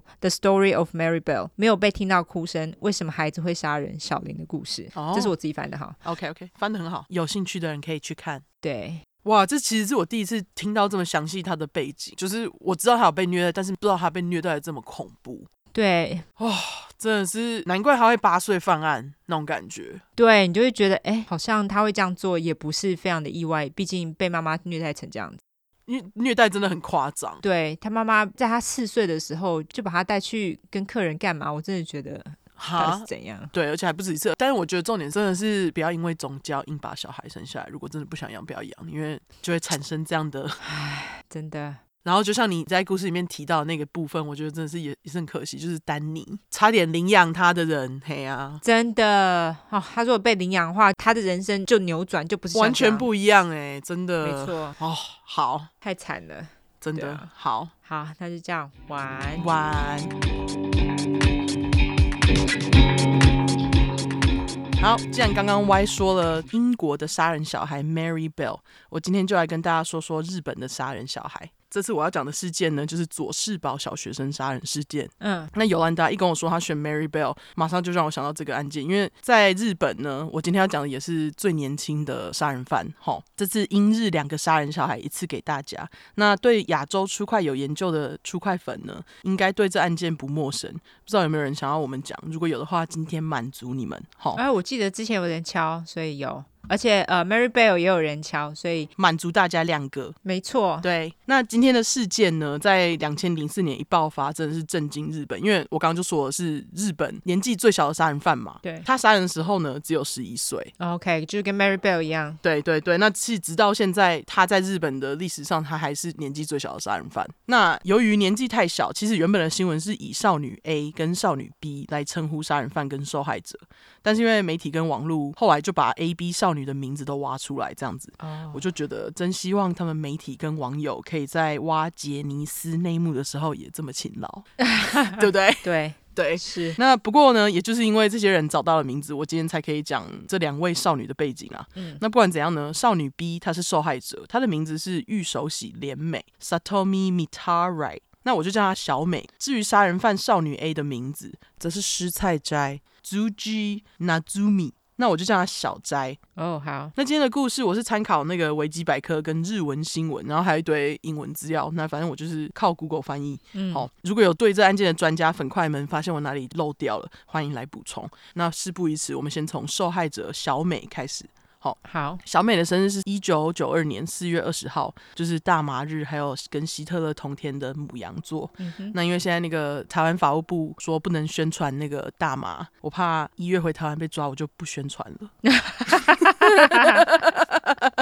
没有你，那我们可以找 找律师，律师对，Better Call Zoe，对，Better Call Zoe，他说他会帮忙任何因为讲了大麻然后差点被抓的人。嘿，嗯、那总之，呃，我不确定小美是在哪里出生，不过小美家在搬到事发地点之前是住在长崎市。那根据维基百科，佐世保市在长崎县内，其实就是仅次于长崎市的第二大城市这样子。嗯，那美妈的名字是叫做直美，我没有找到姓氏，那我猜她可能是跟着爸爸一起姓。那美爸的名字呢，则是玉手喜公二。那在搬家之前呢，美爸是在每日新闻 Mainichi Shimbun 的长崎分社工作。根据美爸的同事，美爸个性开朗，对下属很好，不过个性其实有点呆板、古板这样子。嗯，一九九六年，美妈得癌症，在和癌症抗战了五年多之后呢，最终美妈还是在二零零一年的时候死掉了。啊，那这时候的小美大哥差不多是高中快要上大学，二哥只是刚上高中，那小美其实也才九岁。等于就是三个小孩要养嘛，嗯，那开朗的个性呢，其实也让美爸很快就振作起来，因为就是有小孩要养。听说他是每天准备三个小孩上课的便当这样子。说真的，我还真的有点好奇美爸做的便当长怎样，真的，因为他毕竟还要工作嘛，对不对？对啊，天哪！然后，而且我有对日本人便当就是漂亮又整齐的既定印象，所以我就很好奇，爸爸就是可不可以一边工作，然后又一边做三个漂亮的便当这样。我也很好奇他的便当到底长怎么样。对，但是我觉得很不简单啦，就是在老婆死后还这么做。嗯，那不管怎样呢，隔年二零零二年，美爸呢就带着一家搬到佐世保市。那我猜应该是升职，因为搬家之后呢，美爸就当上了 Mainichi Shimbun 每日新闻的佐世保分局局长。嘿，我故意要再念一次，因为我想说，既然这集没有英文，有日文可念要念。嘿，那总之好，总之呢，一家搬到佐世保之后，就住在每日新闻分局的同栋三楼，好像就是住在公司楼上这样子，公司提供的房子这样，直接下楼就可以上班。嗯，小美搬家之后呢，是转学到佐世保市立大久保小学。那根据资料呢，这小学其实算蛮小型的，全校只有一百八十七个人。哦，真的很小呢，超级小。对，然后好像据说在里面就读的同学都是从一年级读到六年级，就是大家都彼此都认识这样子。然后六年级好像还只有一班，哦、那我不知道其他年级的状况是怎样，但我查到资料就是有强调说，哎，六年级只有一班。OK，也因为学校规模这么小，大家都认识彼此。那根据美爸呢，小美的个性很开朗。女儿虽然是转进了一个就是其他同学间都这么熟的学校，但是呢，女儿一进小学，因为她个性开朗嘛，所以她就交到了不少朋友。她还加入了动画社跟篮球队这样子。哦，OK。那转学不久之后，小美还很快就开始邀请同学来家里玩。她就是很会交朋友这样子，就是一个社交花蝴蝶。嗯，一群小学生除了玩游戏，还会做甜点，不知道是什么甜点，反正资料就说甜点。嗯，那其实呢，小斋就是小美在学校认识的人之一，因为小斋也有参加篮球队。只是小美当时不知道她遇到了死神这样子。Oh. 那既然讲到小斋，我就来讲小斋背景。好，小斋的生日是一九九二年十一月二十一号，天蝎座。我想说，我想说，天蝎座真的是没有要从我们杀人犯星座排行榜第一下来的意思，并没有。对，好吧。那小斋其实也是一个复仇小天蝎。嘿，嗯。好，他等一下就是为了小屁事在那里复仇。好，嘿，那拍谢大家，因为我们有点忙，我们星座表其实有一阵子没更新了，之后我们再找时间去补吼。哦，对对，不好意思，对对对，很久没更新了，嘿。对，那我们再找时间去补吼。嘿，不管怎样呢，斋爸他原本其实是在一间保险公司上班，他薪水还不错。可是，在小斋三岁的时候，斋爸就中风了。嗯，结果因为中风的关系，很长一段时间就都卧病在床。那所以小斋其实是由祖母养大的，嗯，就是其实他父母好像很少有时间管小斋这样子。哦，对了。他们是三代同堂，就是阿公、阿妈、斋爸、斋妈、斋姐跟小斋一家六口一起住这样子。嗯，那斋爸身体比较好之后呢，他就自己开了一间保险公司，没客户的时候呢，就兼职做外送。斋妈这时候为了贴补家用，也在当地的超市打工。那当时呢，一家是住在离佐世保市有一段距离的山区，也离小斋上课的小学有点距离，所以小斋在学校其实是少数需要搭公车通勤的学生，好像其他学生都住的蛮近的这样子。那根据家人朋友，小斋非常的聪明，在学校成绩一直都非常好。小斋很喜欢我跟猫玩耍跟看电影，而且呢，小斋智商测出来非常的高，他 IQ 有一百四。哈，OK。嘿，很高，真的哎，对，很高。家人还说小斋的个性很内向，不喜欢表达自己。然而呢，小斋所在的处境跟环境又让他更内向。就因为他住得很偏僻，所以通往小斋家的公车其实每小时只有一班。所以斋爸就要小斋下课马上赶公车回家。那小斋自然而然也就没有机会跟同学 hang out 嘛，因为他下课就要回家了。嗯，结果家里附近也没有同龄的小孩可以一起玩，能讲话的只有家人，社交机会很少，所以他就又更孤僻。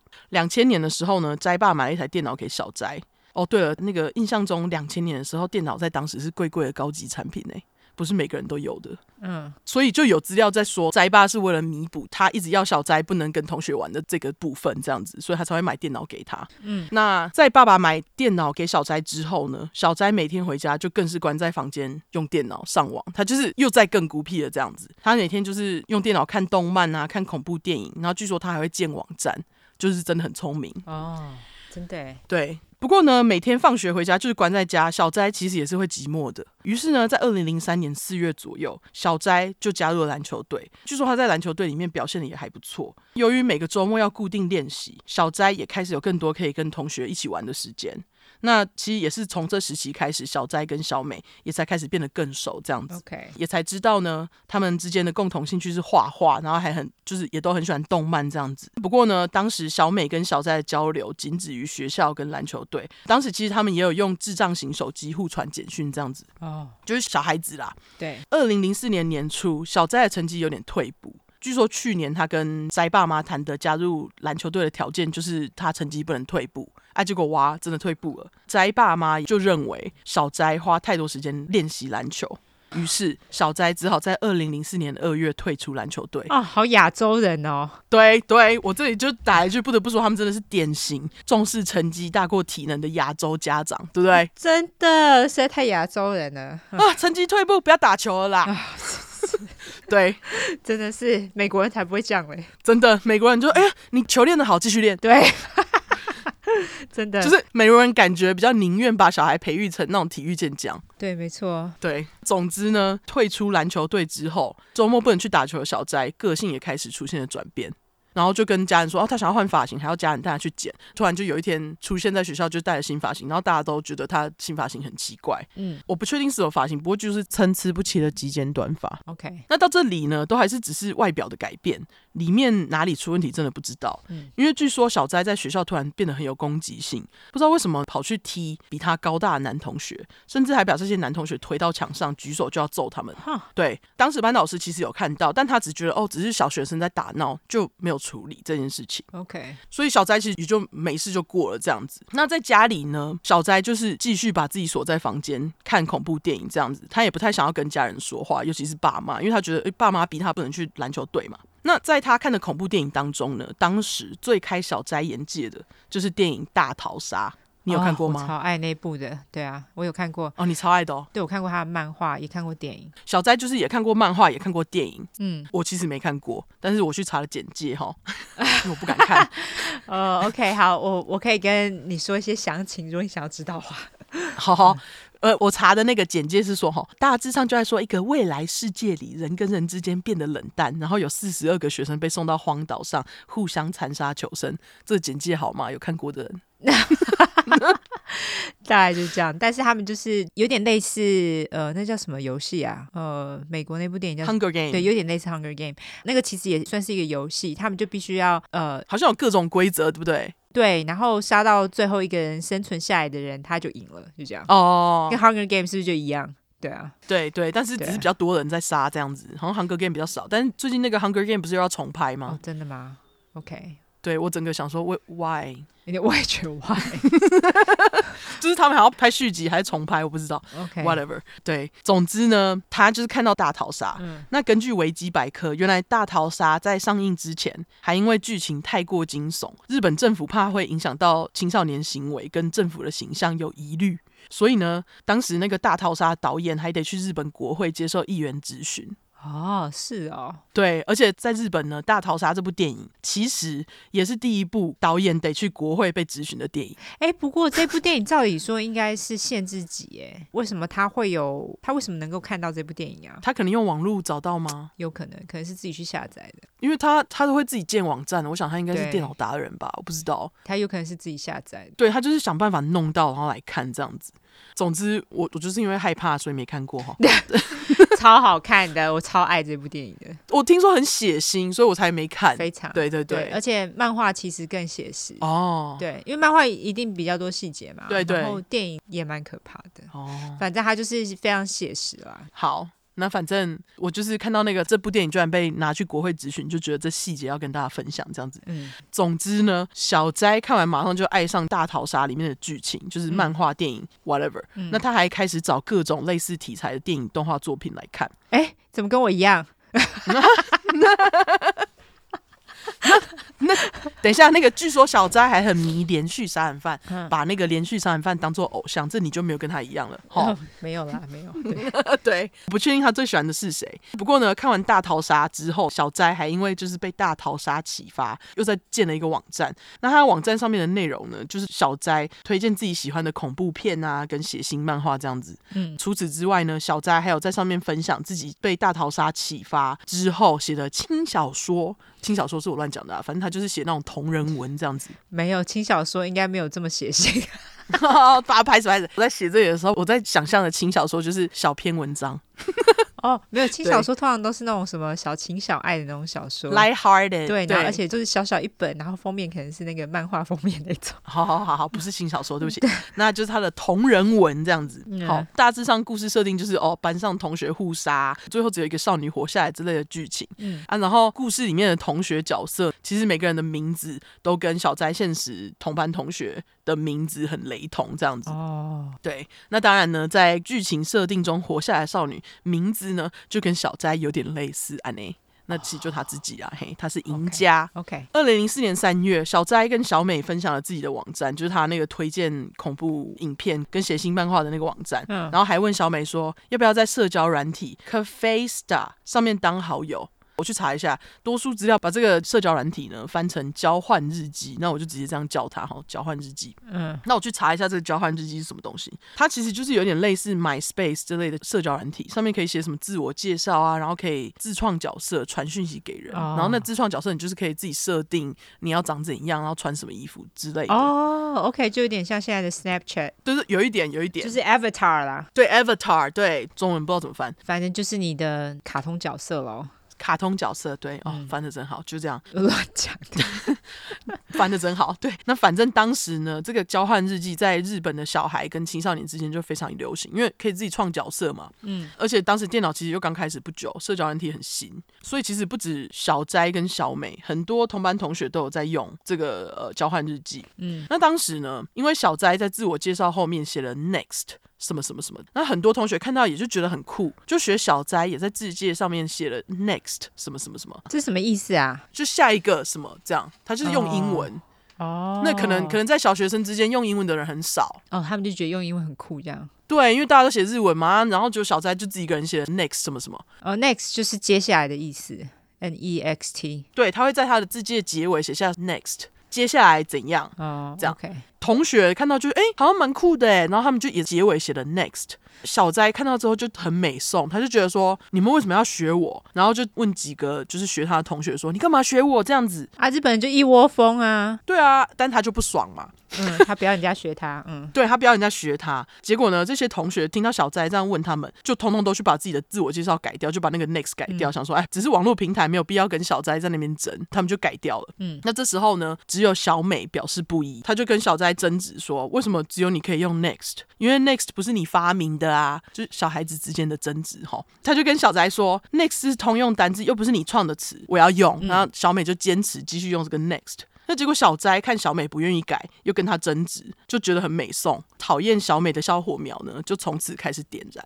嗯，那其实小美倒是没有什么想法，因为她就觉得这是小事，但是没想到小斋把这件事情看得这么重要。嗯，所以表面上两个女孩在学校的相处还是跟平常一样。五月的时候，小美跟小斋在学校玩，小美背着小斋在打闹，玩一玩呢，小美就对着小斋说：“哦，你好重哦，有点胖，该减肥了。”这样。嗯，那其实，在关于小美说小斋胖要减肥这件事情，另外一个资料是说，小斋在小美交换日记板上看到小美发文说，她觉得某同学的新发型很丑。又胖又自以为是，那其实虽然没有指名道姓，不过当时小美身边的朋友有换新发型的，其实就是只有小斋哦。Oh, OK，小斋一看就知道是在讲他。那不管哪一个资料就对了，反正我想说，哎，body shaming 从小学生开始。哎，可是我看他的照片，他不胖啊。对对，我其实这里就有打，我说我要说句公道话，小斋看起来真的不胖，而且反而还蛮瘦小的。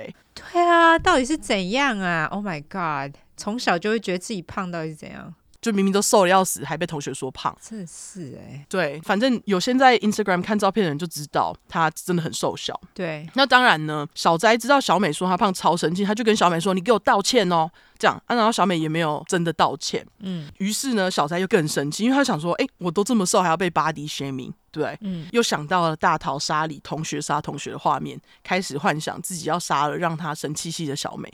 于是呢，他就气到跑去买了一把美工刀。我只能说，愤怒的天蝎在生气的时候的燃烧真的是蛮可怕的，就是 就是直接零到一百很快。嗯，接着呢，买完美工刀回家的生气小宅，觉得他还在气，于是他又跑回房间登入小美的账号。我不知道他是怎么知道小美的密码吼。嗯，登入之后呢，他就把小美 body shame 他的贴文给删掉。嗯，几天之后，小斋不知为何又在五月二十七号再次登入了小美交换日记的账号，又 po 了一样的贴文，就是他几天前删掉的贴文内容哦，我不知道为什么，嗯，还动了小美账号手脚。把小美交换日记里面那个卡通人物角色的经验值之类的东西初始化，等于说就是小美要重来啦。嗯，当然呢，小美一发现她的社交软体被动过之后，两个小女孩也为此吵了一架，真是大吵一架。嗯，那这时候呢，小斋就决定他要杀死小美，只是要怎么杀还不确定。哦，OK，对，他就因为这样要要杀同学，这样嘿吼，真的很无聊 哎，真的是小屁事啊。对啊，那其实这一天也就是事发前四天。那然而呢，小美跟小斋吵完，两个人其实看起来还是没有什么问题。就是其实在这时候都完全没有人可以预料到四天后会发生什么事。嗯，时间来到二零零四年六月一号，那天是星期二，也就是事发当天。当天在上完早上的课之后呢，中午十二点二十分，小斋把小美叫到教室楼上的自习室，说要跟小美玩一个超级好玩的游戏。结果呢，十多分后，班导才注意到班上吃午餐的同学少两个。那当同学跟老师都在想说他们去哪里的时候呢，小斋就在十二点三十五分全身是血的走进教室。哼，对我我其实略过了事发经过，等一下跟大家讲哈。嗯，那班导看到小斋全身是血，大家马上就问他说：“这到底是怎么一回事？”小斋只是一直重复：“这不是我的血，这不是我的血。”This is not my blood。那个英文是我讲的，不是小斋讲的。嗯、我想说缓冲一下，嘿。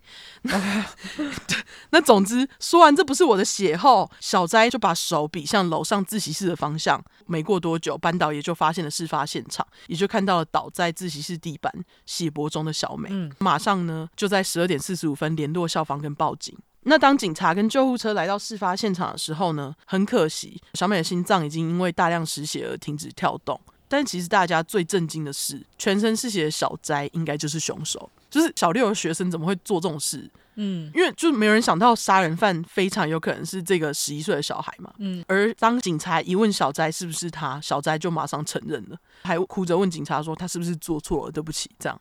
警察于是就问小斋：“为什么你要杀小美？为什么你要这么做？”那小斋才跟警察说：“他说他其实四天前呢，五月二十七号就已经决定要做这件事情，只是一直不确定该用什么武器才好。不过最近这几个月来，他很爱一个叫做《陪酒女侦探千钧一发》的月曜悬疑剧场。天哪，这什么？对，我不知道，我不知道。”我看到就好像这杀小 哦，这可能真的是日本小学生之间的东西。我们太老了，对对对，很以前啊，九零年代的片，我不知道，反正叫做《陪酒女侦探千千钧一发》，这是我翻译出来的结果哈。好好好，对对对，那总之呢，这个悬疑剧场里面有不少以就是 box cutter 美工刀杀人的场景。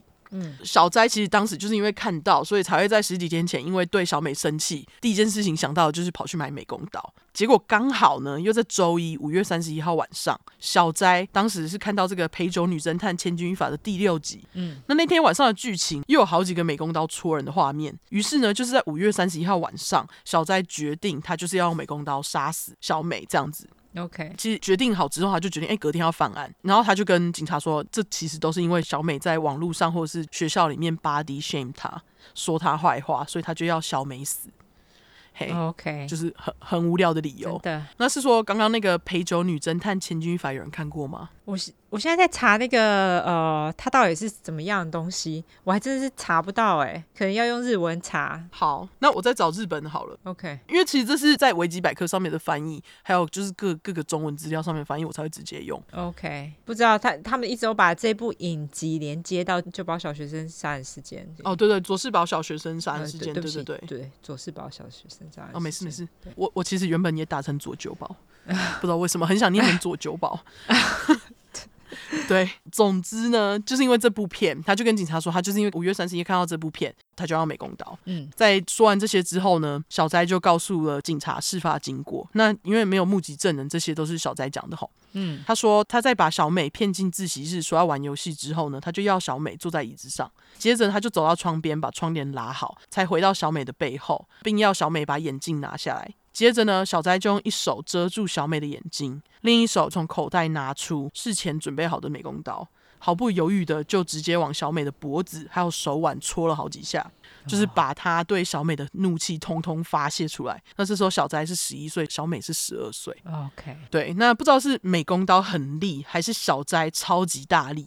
好，嗯，小美的两手手腕都有被割伤的痕迹，那其中呢，左手的伤口还见骨。啊，对，真的很生气呢。呃，而且这还不是最恐怖的，嗯，因为除此之外呢，小美脖子上的伤口是十公分宽，最深的伤口有十公分深呢。啊。他真的很气耶，就是因为 body shaming 吗？他最后跟警察就是这样讲啊，他很气小美说她胖，然后又不道歉，这个举动十公分应该快要断头了吧？是不是？我就是在想说十公分也太深了吧？因为我是不清楚十二岁小孩平均脖子直径是多少，但是我脖子直径也没有十五公分啊，真的是很深呢。我是成年女性哎，对不对？对啊，十公分真的超深，感觉脖子都要断了。嗯，那也因为这么深，有切到颈动脉，所以其实切到颈动脉就是。最致命的一集，因为颈动脉一被切开，小美就开始大喷血。小孩子体内的血液其实只有三到五公升左右而已。嗯，那如果失血四分之一，大约七八百 CC 的话，就会死亡。嗯，那因为颈动脉被切开是大喷血的，所以据说大约十几秒左右，小美就因为失血过多断气倒在地上死了。小斋看到小美一动也不动，踢了一下小美的尸体，确定她已经死了之后呢，小斋才离开自习室，走下楼回到教室。接着就是老师找到小美，然后报警。这样我不知道为什么他在那之后还会哭哎，因为他感觉还蛮冷血的哎。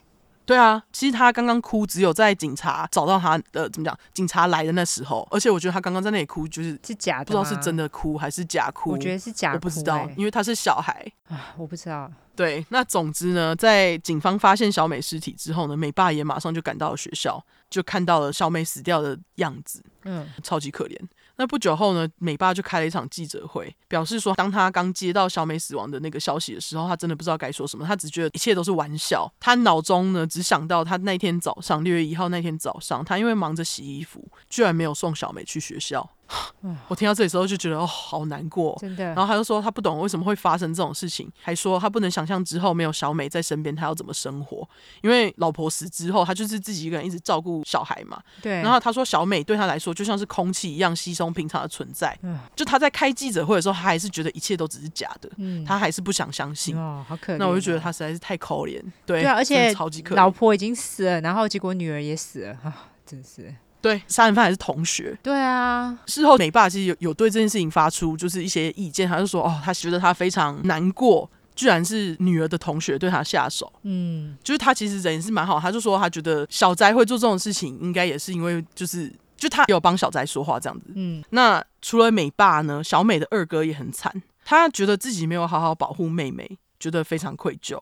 后来就导致他的身体跟精神状况都出了问题。后来这个二哥呢，美二哥，他是去九州念大学。最新资料说，他到现在都还因为对小美的愧疚感，不愿意结婚。啊，哎，对。另外呢，事发后不久，美爸搬离了佐世保市，被调到福冈的那个每日新闻这样子，那就是希望美爸一切顺利，其他家人也是。OK，那除了小美家人，小斋爸妈也因为这件事情分居。我不确定小斋爸是去了哪里，不过斋妈跟斋姐听说是搬到就是等一下小斋被送去的地方所在的立木县。OK，二零零四年九月十五号，也就是事发三个月半，在这几个月之间呢，小斋有被送去做精神鉴定。精神科医生认为呢，小斋有 Asperger syndrome，就是雅斯伯格症。那关于亚斯伯格症的主要临床症状有，就是缺少同理心，非常的天真，然后会有不恰当的行为跟单向的反应，缺乏交友能力，或者是会经常讲重复或是学术性的言辞。OK，有沟通障碍，然后对特定事物有强烈的兴趣。我想台北市民应该都很都很了解吧，毕竟市长。八年的市长，哎、欸，真的哎，缺少同理心、天真、不恰当的行为、单向的反应，就是他哎，就他，哎呀，就他学术式的言辞，然后对不恰当的行为，嗯，哦，真的耶，哎，对啊，讲得好，对对，然后这个人还要选总统。啊，真的是大家、嗯、还一直不断的讲厌女发言，真的，对，可怕，嗯，对。那总之呢，那也因为这些诊断啊，法院呢在九月的时候就认为小斋是因为亚斯伯格症，所以造成他心理状况不稳定，年纪小。再加上小斋犯罪时其实只有十一岁嘛，嗯、年纪很小，又不符合日本青少年法十四岁以上才能判刑，结果小斋就没被追诉刑事责任。哦，OK。不过法院还是认为小斋得被限制自由，于是呢，他就被送到立木县的那个国立鬼怒川学院，好像就是类似你刚刚讲的那种，呃，好像就类似日本的少年看对少年感化院不是看守所，我打错，嗯，好像就是类似日本的少年感化院，他们就是会上课啊，然后还会教他们就是各种技能这样子，嗯，然后也会要这些被送进去的小孩在里面帮忙打扫之类的，呃，OK，反正就是给他们工作啦，嗯，对，就是训练他们未来可以独立。那据说呢，小斋被送进去之后是里面的模范生，也没有闹事。不过当家人来看他的时候，小斋对家人还是爱理不理。OK，两年之后呢，二零零六年，法院判定小斋得在感化院再待两年。二零零八年时，十六岁的小斋就出来了啊，Free，也太快了吧？对，而且也太爽了吧？这也太快了吧？他才关了，才关了几年？四年呢、欸？你看小林关了十二年呢、欸，而且我觉得明明小斋杀死小美的犯行残忍很多哎、欸，对啊，这太夸张了吧？就是他都把人家的脖子捅了十公分，你只把人家放感化四年就够了吗？哦这太夸张了，对不对？对，我真的觉得超夸张。嗯，总之，据说在事发之后，小斋有说他想要写信对美爸道歉，说什么他对于自己因为小事就杀人感到很后悔。这样，不过呢，小斋在被送进感化院之后，就鬼怒川感化院之后呢，其实没有寄道歉信给美爸国，所以他也只是讲讲而已啊。对啊，所以我刚才说他前面那个道歉就是不知道是真的还假的。嗯。那反正呢，反而是小斋的父母在事件发生之后，每个月都会写信给小美家属，给他们道歉信这样子。嗯，不过在二零零八年小斋离开鬼怒川之后，小斋爸妈就再也没有每个月写信给小美家人。OK，那根据维基百科，在事发几天后，也就是二零零四年六月四号，日本内阁大臣井上喜一。对于小斋杀人事件发表了“活泼的女性变多了吧”这种蠢言论，傻小啊，这跟柯文哲发言有什么不一样？是什么啊？对，然后六月十号呢？六月十号的时候，这位井上大臣他就表示，哦，他要撤回这个发言，这样子发现自己讲错话。OK，对。那除此之外，六月五号还有财务大臣古环真一在演讲的时候表示，哦，在我小的时候，女性犯罪都是放火，当然男性也会犯罪，使用美工刀来杀人是有原则的男性犯罪。杀小啊，意思就是女性只能放火就对了吗？这个超级 sexist，我没有觉得就是女生呃会怎样。或者是他们，就是我们先撇除这件事情对不对好了，但他就是在讲说女生用刀是没有原则的，对不对？他就是 sexist 啊！我只是觉得他就是 sexist，对，就是你可以不用发言，好不好？对，不知道讲什么话的时候就不要讲话。对，没错，对，不用讲这些话。反正我我在维基百科上面看到，我就觉得哎，一定要跟大家讲，因为真的好蠢哦。不知道他们在攻杀小。对，这个财务大臣后来没有把他这段话收回哈。嗯，除了蠢官员之外，当时的首相小泉纯一郎，他毕竟是首相，他没有很蠢，嗯、嘿，他马上呼吁全国家长要注意教养孩子的问题，呼吁各位爸妈不能忽视就是抚养小孩这个重要责任。小泉还说呢，家长呢不应该把一岁到两岁的小小孩单独留在房间啊？日本人都这样吗？不知道，因为小泉那次就特别这样讲，OK，就说你们不能就是把小孩子单独留在房间，就是训练他们独立，就是说这样子训练小孩独立的方法不对。日本人都这样子哦，我不知道啊，谁会把一两岁小孩自己关在房间里呀、啊？他们哭的话，就是可能就关到让他们睡着吧，可能是这样吧，我不知道，我不懂哎。反正他就是劝说要大家不要这么做。嗯，OK，对。那不管怎样呢，日本政府也在事后开始在每所学校加强对心理辅导的重视，比方说就是多请几个辅导老师、心理辅导老师这种措施，这样子。OK。有一阵子日本电视台还短暂停止播放任何有暴力内容的那种影片。哦，对，呃，我比较好奇的是，就是小斋那时候，就是他可以看到大逃杀，他可能是从网络上下载就算了，可是他自己弄了一个网站，然后说要分享这些影片，他爸妈都不知道吗？不知道，因为他都关在房间里面自己搞。哦，OK，对对，也太不关心自己的小孩在干嘛了吧？他们好像就是从小不太管他这样子。OK，对。总之，由于媒体报道小宅喜欢看恐怖片这件事情，日本社会也开始挞伐这类题材的作品，并表示就是哦，这些影片影响了我们国家的未来，才会导致他们杀人这样子。但明明看恐怖片的人这么多，人家也没有去杀人，又不是每个人都跑去杀人。对啊，又不是每个看，而且大逃杀名就那么红，难道你要说每个看大逃杀的人都会去杀吗？奇怪。对啊。除此之外，日本社会也更是重新开始讨论青少年犯罪和修法的事情。那我会说重新讨论，是因为哦，日本在一九九七年的时候出了一个十四岁的青少年杀人犯，不止杀了只有十岁、十一岁的两个扣脸受害者，还对他们尼可菲利亚。哦，嘿。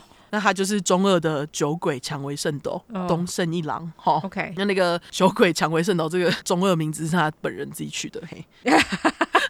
不是不知道的人没关系。其实我第一次听到酒鬼蔷薇圣斗这个名字，经常想说杀小啊，酒鬼蔷薇圣斗是什么？What does it mean？就是这几个字组不起来。那不管怎样，不知道这个案件的人没关系，之后有机会说，因为他案件细节真的蛮恶心的。好，不愧是日本人啊，没有啦。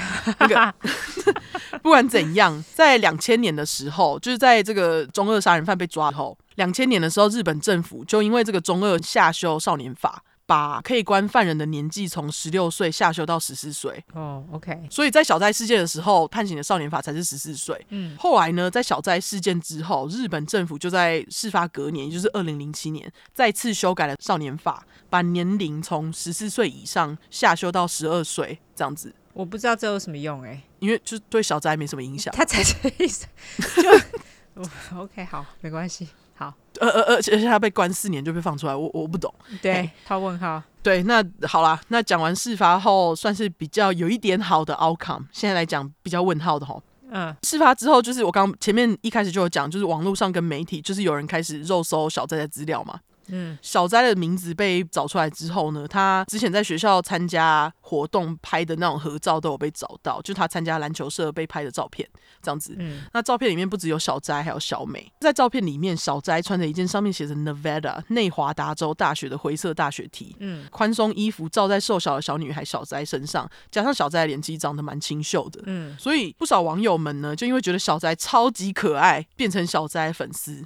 进而给了小宅 Nevada Ten 这个称号。那我去查一下这个 Nevada Ten 是什么意思？嗯，就这个 Ten 资料是说，哎，等下好像是 Nevada Ton 这样。OK，那我去查了 Ton 是什么意思？资料说 Ton 是谐音。就 T A N 是谐音日文的 chan，这样这样这样，叉叉这样这样，对对对，通常是用来称呼小女孩这样子，嗯，所以他们就是用那个 tan 来故意谐音这个 chan，嗯，这样。那后来还有网友称赞小斋哦，说小斋是史上最可爱的杀人犯。OK，对对，那不止如此，还有不少人在万圣节 cosplay，就是小宅穿内华达大学 T 的这个这个 look，所以内华达大学 T 突然就变得很红。哎，真的真的。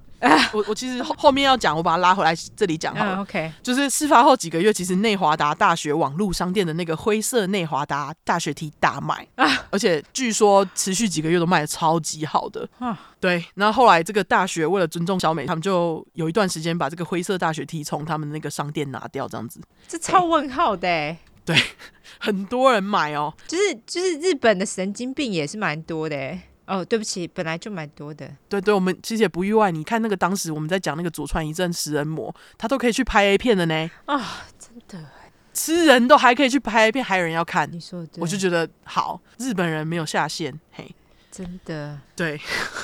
总而言之呢，插播一下，其中有一个资料是说，当小斋杀完小美走下楼的时候，他全身是血的样子，有几个人看到，甚至还有就是几个同学拍照，听说有被拿到网络上流传。但是有一个资料是说，当时佐久保市的警察有把这些照片封锁，所以其实我是没有找到的。嗯，哦，我好像有看到，我在网上找到的都是别人。哦，都是别人 cosplay 的吗？对对对，那那个其实是 cosplay，就是因为你如果比对的话，oh. 那个 Nevada 的字体其实跟小斋在照片里面穿的 Nevada 字体不一样，那是别人的 cosplay。哦，了解了解。对对对，我真的觉得大家很疯，真的。除此之外，在日本网络上还开始出现各种小斋的同人作品，那内容不乏是可爱的少女拿着带血美工刀攻击人的画面，这样子。OK，还有人做玩偶，那到现在好像还有人做什么 TikTok，就是抖音的影片，各种向小斋致敬的作品，这样子。致敬个屁！就觉得他很可爱啊，就是哦，这小女孩十一岁就会杀人这样子。OK，我不知道。不止如此，还有人就是肉搜到小宅家的地址，跑去他家朝圣。操操你，操你妈！这些人是不是脑子有问题？对，我想说日本人没下线，这样也罢。好，那个澳洲乐团，一个澳洲乐团叫做 Love Outside Andromeda，他们出了一首叫做 Box Cutter Baby 美工刀宝贝的歌，也是在对小斋致敬。治你的头啦！哦，老实讲，如果小斋今天是杀，就是对他怎么样的大人的话，我还 OK。可是问题是，是他杀了他的同学，而且还是为一个很无聊、很无聊的那个呃理由，然后去杀人家。对，我就觉得这人是不是脑子有问题？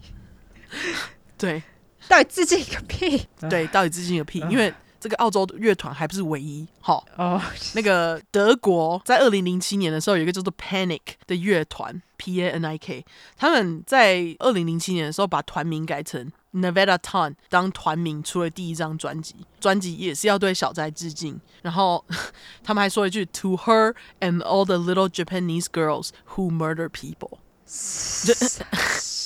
我翻译一下，就是给小斋和所有杀人的日本小女孩，就是不不知道是什么。那结果不知道是卖不好还是怎样。他们在下一张专辑就是隔了十五年后，二零二二年，嘿。好，对，那反正总而言之，他们就是致敬。那当然有很多声音像我们一样表示反对，就想说你们到底是在致敬什么？对，我去看那个你刚刚说那个呃，他们发那个专辑，然后看专辑封面，他们就是一群死小孩啊。啊，对啊，对啊。OK。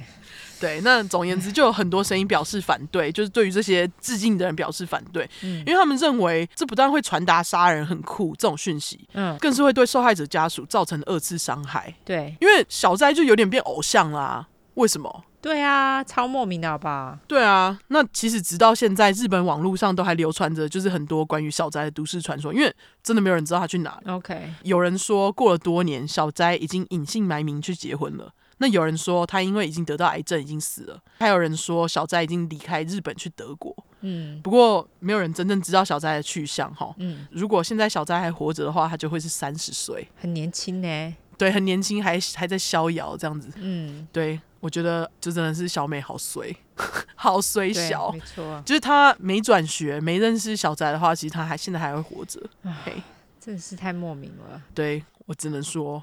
嗯，R.I.P. 小美，然后复仇还有杀红眼的天蝎，就连小女孩都可以，好可怕！真的，难怪天蝎 座名声这么差。对，我不能否认，因为就是你看人家这个生气起来，连小女孩都这么可怕，那我要说什么嘞？真的蛮可怕的，真的蛮可怕的。对，所以天蝎座可能都要去听一下《道德经》。道德经。对，OK，好，对，好，那这就是我今天讲的左世保小学生杀人事件。晚，好，晚。好，好，那最后对，最后就是有人想要敲这个案子，可是我们先在这边讲一下好了。好，就是英国最近有一个护士，对，他刚被判刑，因为她在二零一五年到二零一六年在医院任职的期间，在她值班的时候死了好几个婴儿，这样。对，她的名字是，她三十三岁，名字是 Lucy，怎么念啊？呃，中文是翻译成莱特，L E T B Y，应该是 Lebby。好，OK，反正就是 Lucy Lebby。好，嗯。对，反正他被抓之后呢，是今年五月二号开始公开审判这样子。对，可是他杀人期间是二零一五年嘛？二零一五到二零一六年期间，就是他在婴儿病房工作的时候呢，医院就是一直陆续有婴儿离奇死亡，而且大部分都是早产儿，几乎都是死于心脏衰竭。那总之他今年就是被判刑嘛。但是我们两个就是觉得，哎，没想到居然近期对还会有婴儿。就是护士杀婴儿这种事情，对对对，因为对，因为现在监视器这么多，而且什么事情都很快就被发现。对啊，就他居然就是，他也的确很快被发现，因为他二零一八年就被捕了嘛。哦，对啦，两年一年间，对，就是杀了好几个婴儿，然后二零一八年被捕，那他是今年才被判刑，可能是因为 COVID 的关系，所以他今年才被判刑。对，就是拖了很久这样子。嗯，对。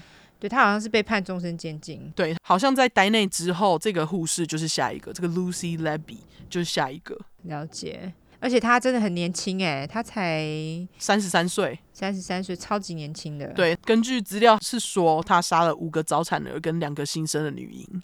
到底干嘛对婴儿下手？明明就手无缚鸡之力。对啊，而且他还声称自己是无辜的，我不知道他到底有什么脸能声称自己是无辜的。对，因为明明就是在他值班的时候发生的，而且他其实还有就是各种简讯，是他传简讯给其他同事。他传什么？他好像就是传说哦，那个谁又死了这样子。同事就会安慰他说啊，I'm so sorry，什么什么的，就是怎么都会发生在你值班的时候这样子。嗯，然后好像有一次是在同一天的班里面就死了两个。哈，那对我们之后有机会再讲。对啊，居然现在还有杀人护士，到底，到底是怎样？对，我我想说，如果都要去当护士了，就是想想法可不可以单纯一点？想法。就是因为你都要去照顾人了，干嘛啊？对啊，为什么要这样子呢？就这些婴儿真的是这不懂的，就是杀婴儿到底干嘛啊？他们做了什么？对啊，他们只是生下来而已，什么都还没干呢。对啊，不过他有说，因为他一直否认自己犯了这些罪，所以其实我们也不知道他到底为什么会做这些事情，所以现在我们才会不讲。对，因为不知道到底内幕是什么啊！我在很想叫他好好把内幕说出来，你就不要在那边否认了吧。嗯，我现在在看的这个资料，还是说在开庭之后呢，检察官有拿出他的日记这样子。那他日记里面有什么吗？他日记好像里面就有写说什么杀了我，帮助我，然后就是有在日记里面坦诚自己就是对这些婴儿做出这些事情，然后还说什么我不配活下去，故意杀了他们，因为我不够好，没有办法照顾他们之类的那种日记内容这样子。哦对，哦对，然后我看了资料还说什么他会注射牛奶到小孩的身体里面。哦，到底是杀小啊？为什么要这样啊？对，我不懂。因为其实像你注射的东西到，例如说空气啊，什么莫名其妙到小孩的体内，他们也是慢慢的被折磨死哎。对啊，对啊，他们是死前是很痛的。对啊，对，混蛋。总之，我们有机会再来说这个混蛋，那可能也不会讲啊。嗯，因为我觉得杀杀婴儿真的是 no sense。对啊，超莫名的好不好？就是他不会让我想讲这样子啊，嘿，所以我们就想说先在这里讨论，哦，之后再看会不会讲，好不好？对，我知道有人在敲这个案子，可是呃，我们再让子弹飞一回，让他看看，就是他会不会有更多的内幕爆出来再说。对对对，然后看他就是进监狱之后会不会被其他那个犯人弄这样子，被其他犯人。搞不好会啊，因为可能因为他杀婴儿呢，对啊，还杀了这么多个，真的啊，混蛋，对，太混蛋了，对，气死。好啊，那就这样。哦，对，没有没有，最后讲一下那个，我们在这集结束之后呢，会开放二周年，对，二周年的鸟妈妈帽开卖。对，就我们还有一些之前库存。对对对，我要继续看一下存货。反正在这集结束之后，我们二周年鸟妈妈帽子会再重新开卖，我就再寄回台湾这样子。嘿，对，就是麻烦大家，就只剩那些了。我们。之后也不会再做，了，对对对，对，我们要做的话，可能就是其他的图这样，对，所以呃，大家自己好好把握，好吧？没错没错，其他的图应该会蛮可爱，就是我们贴图的图，不过那个再说，对啊，对，那总之之前没买到的人就好好把握这次的机会，那没卖完，我们就会在一月的见面会，对，一月的见面会再给大家买，这样子，对，好。哦，对，然后呢，还有赖贴图，不要忘记赖贴图，随时都可以买，用手机就可以买，很方便，很俗。好，对，没错。好，那我们最后来社交软体吧。好，我们社交软体的话呢，就是脸书跟 Instagram，只要搜寻 True 块出来就出十块的块，后面就是 True Crime 英文 T R U E C R M E。如果只想搜寻英文的话呢，就是两次 True Crime T R U E C R M E T R U E C R M E。没错，喜欢我们的话就给我们五星评价加订阅，更喜欢我的话我就投内喽。哦，还有我们就是一月可能会回台湾，呃，没有，一月会回台湾，不是可能。哦，对，一定会回台湾。欢迎，就是呃，北中南部民宿或者是呃旅馆业者，如果愿意赞助，就是例如说给折扣啊，或者是免费居住啊，都麻烦跟我们做联系，好吗？没错，没错。如果就是有有人想要提供的话，欢迎来吼。对，然后我们之后会跟大家公布我们 live podcast 的场地跟时间。对，就是我们还在我们还在瞧，还在瞧，对，啊，瞧好就会跟大家讲，对。是的，好，好啦，那就先这样啦，大家再见，拜拜。